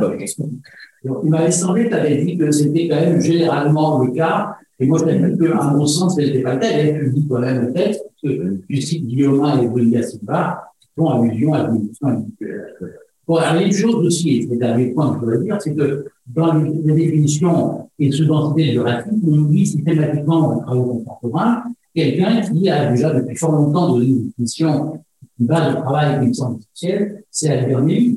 Albert Neville n'est jamais cité, alors c'est un auteur anticolonial de façon extrêmement euh, fervente, et il donne une définition qui remonte, laquelle euh, ces éléments sont beaucoup plus consistants, quelque soit beaucoup plus riches, mais au fond, ils reprennent l'idée que le racisme, c'est la valorisation généralisée définitive de différences réelles ou imaginaires au profit d'accusateur ou de victime. C'est ce que disait Mémy pour l'élimination multiplier un privilège. On est exactement dans ce cadre-là. Donc, je m'interroge sur l'oubli quasi systématique dans les travaux contemporains de l'œuvre de Mémy. Merci beaucoup pour euh, vos passionnantes interventions. Je suis tellement je suis politiste. Euh, alors moi, je vais commencer avec ce qui est livre d'analogie euh, suppose l'espace social du genre, euh, que propose la notion que propose euh, progressive. L'idée qu'en fait, euh, il est difficile de tenir ensemble une, une catégorisation euh, hiérarchisée et en même temps l'idée qu'il existe des différences intracatégorielles, voire en fait des de dépassement de ces catégories. Donc, je trouve qu'en fait, c'est peut-être une manière de se concilier un les deux interventions. Et euh, moi, je travaille sur le théâtre et c'est un espace par excellence de l'existence d'exception euh, aux discriminations comme le produit de subjectivité ou l'entrée de liberté individuelle. Et euh, c'est sur des espaces où les lois antidiscriminatoires, euh, sur les États-Unis, sont moins efficaces que euh, des listes qui sont publiées ciblant en fait des théâtres qui seraient euh, justement euh, euh, dans, dans, ce qui, dans, dans ce qui serait une forme de, discrimination. Et en fait, il y a des conséquences pratiques ici de la circulation de l'expression racisme systémique ou suprémacisme blanc. C'est-à-dire que là, ce ne serait pas une catégorie analytique, mais une catégorie d'usage, une catégorie empirique qui aurait des effets euh, sur la sensibilisation des acteurs, que je trouve assez intéressant. Euh, donc, c'est une étude encore en cours, mais euh, au sens individuel, c'est-à-dire qu'il y a une réflexivité euh, de la part de personnes blanches sur leur propre pratique de domination mais aussi au sens institutionnel, où euh, en fait, il y a maintenant des politiques de accountability euh, qui sont menées par les théâtres, qui en fait ont euh, intégré, et c'est aussi du fait de de parents de 2020, l'idée qu'il existerait effectivement un, un racisme systémique ou un suprémacisme. Donc, mais plutôt ici une efficacité de la situation en politique d'égalité que je pourrais servir Donc, ce serait dans les effets pratiques. Merci. Peut-être euh, quelques réponses. Je pense, Sarah, tu voulais. Euh... Non, non, mais c'est d'abord les autres intervenants. Ok. Je, je, je, sur, euh, sur est-ce que c'est propre à la France Sur ah, non, et comparaison aussi, la dimension comparative. Ouais. Non, sur, sur, la dimension comparative, c'est sûr que mon sens, enfin, il y a une, un décalage assez grand sur les questions de reconnaissance de la notion de racisme systémique entre euh, l'Europe continentale, et quand je dis Europe continentale, ça permet de distinguer au sein de l'Europe aussi justement avec, avec le Royaume-Uni. Euh, et c'est sans doute en partie à, à, expliquer par des positionnements différents liés à l'histoire de la Deuxième Guerre mondiale euh, et la façon dont euh, des, les, les, pays d'Europe continentale ont dû en 45 euh, négocier quelque chose avec l'histoire des régimes collaborationnistes. Et donc, euh, il y, a, y, a, un article que j'avais mis en note là, parce que c'est euh, c'est un article de, de, de chercheurs euh, néerlandais, Hans Ludwig, euh, Roger von Rekum et Willem Schnickel, qui montrent comment, euh, donc ils travaillent eux voilà, sur les pays d'Europe continentale, comment un des éléments qui explique le fait de se focaliser sur une compréhension uniquement idéologique du racisme est lié au fait que ça a été comme ça qu'on a fait le, le, ça a permis de se distinguer des régimes qui ont été collaborationnistes en disant ben voilà il y a il y a le racisme, c'est le fait de, c'est une idéologie. Aujourd'hui, nous savons que c'est mal, c'est le fait de personnes, d'individus déviants. Et donc, il y a eu un moment euh, euh, vraiment, je sais pas si on peut dire d'ignorance, mais en tout cas, on ne s'est pas intéressé à la dimension systémique.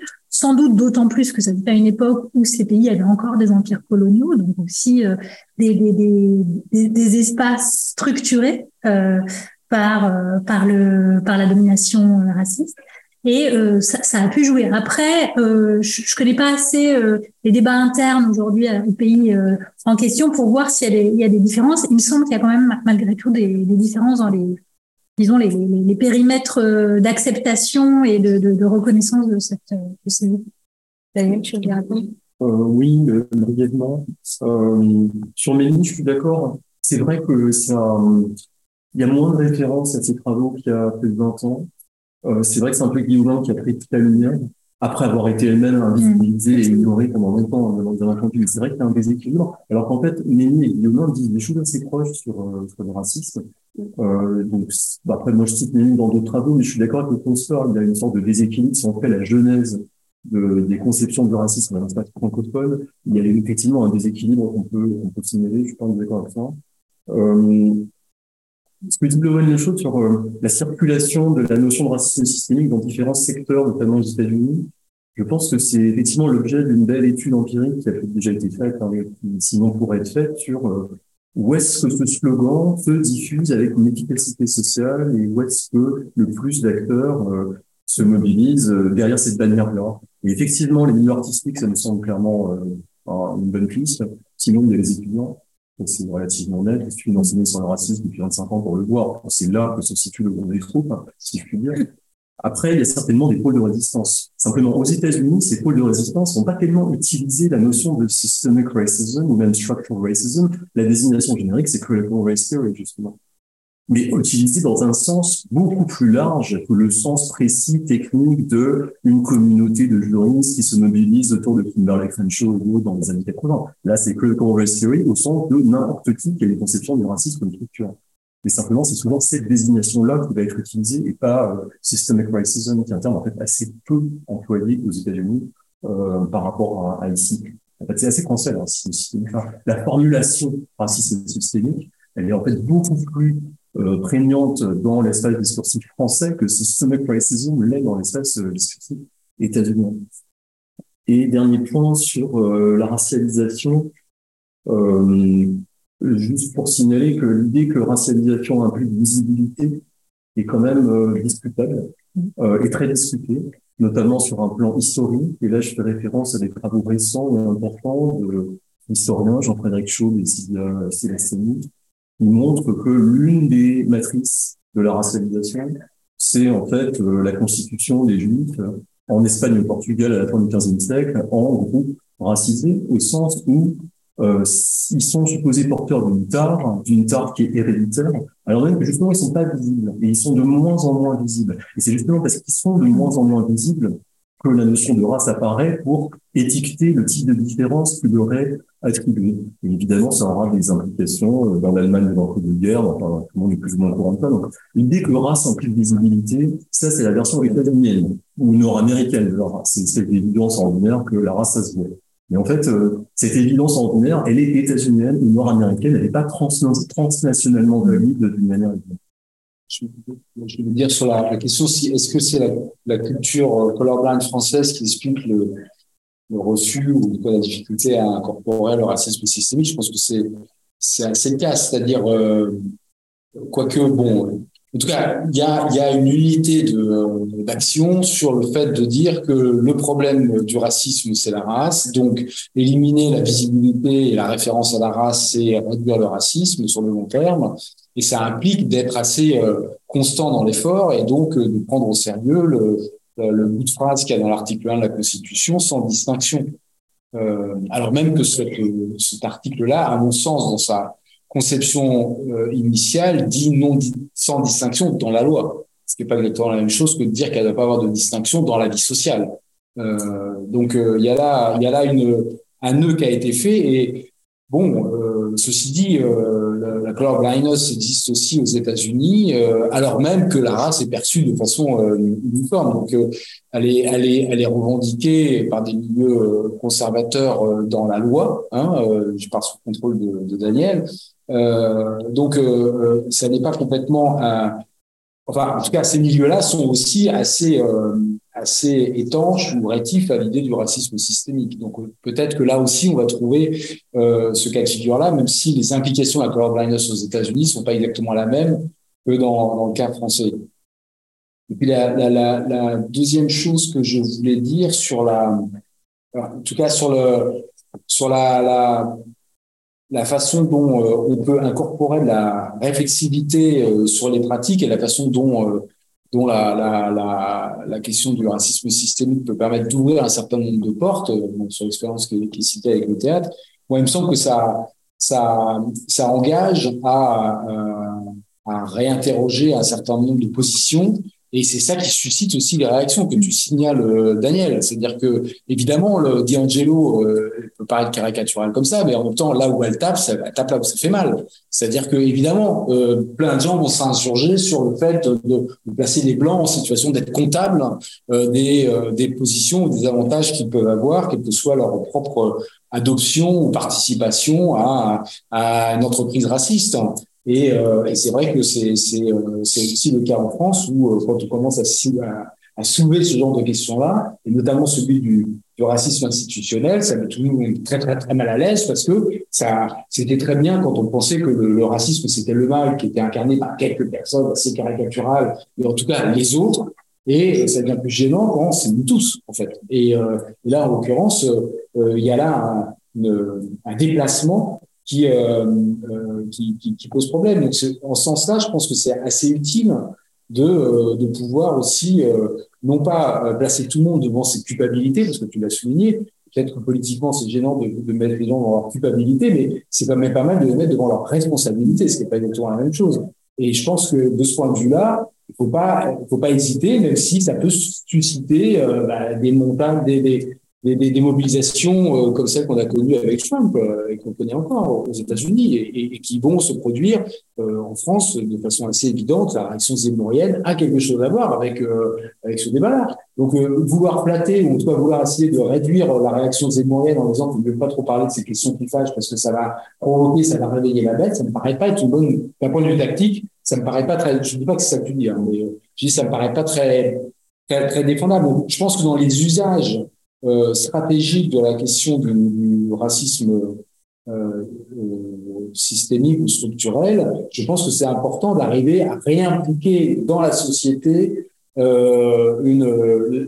totalité des acteurs qui aujourd'hui s'exonèrent assez rapidement, ne sont pas, sont pas comptables, ne sont pas comptables sur, sur ces produits parce que précisément ils ont localisé le, le, le, le, lieu du racisme et son expression dans des segments très particuliers et euh, ils pensent que le reste est, euh, est. Et là, en l'occurrence, dans le cas français, c'est à peu près euh, le discours qui, qui se produit.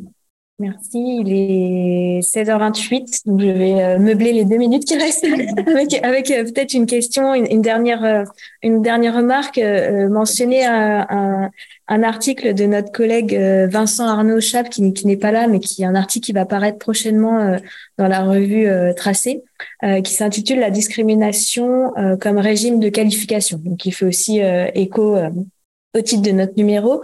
Euh, et donc Vincent Arnochap, il est dans une démarche de sociologie euh, pragmatique, donc il dit que la discrimination pour être établie a besoin d'un dispositif euh, probatoire pour faire euh, preuve.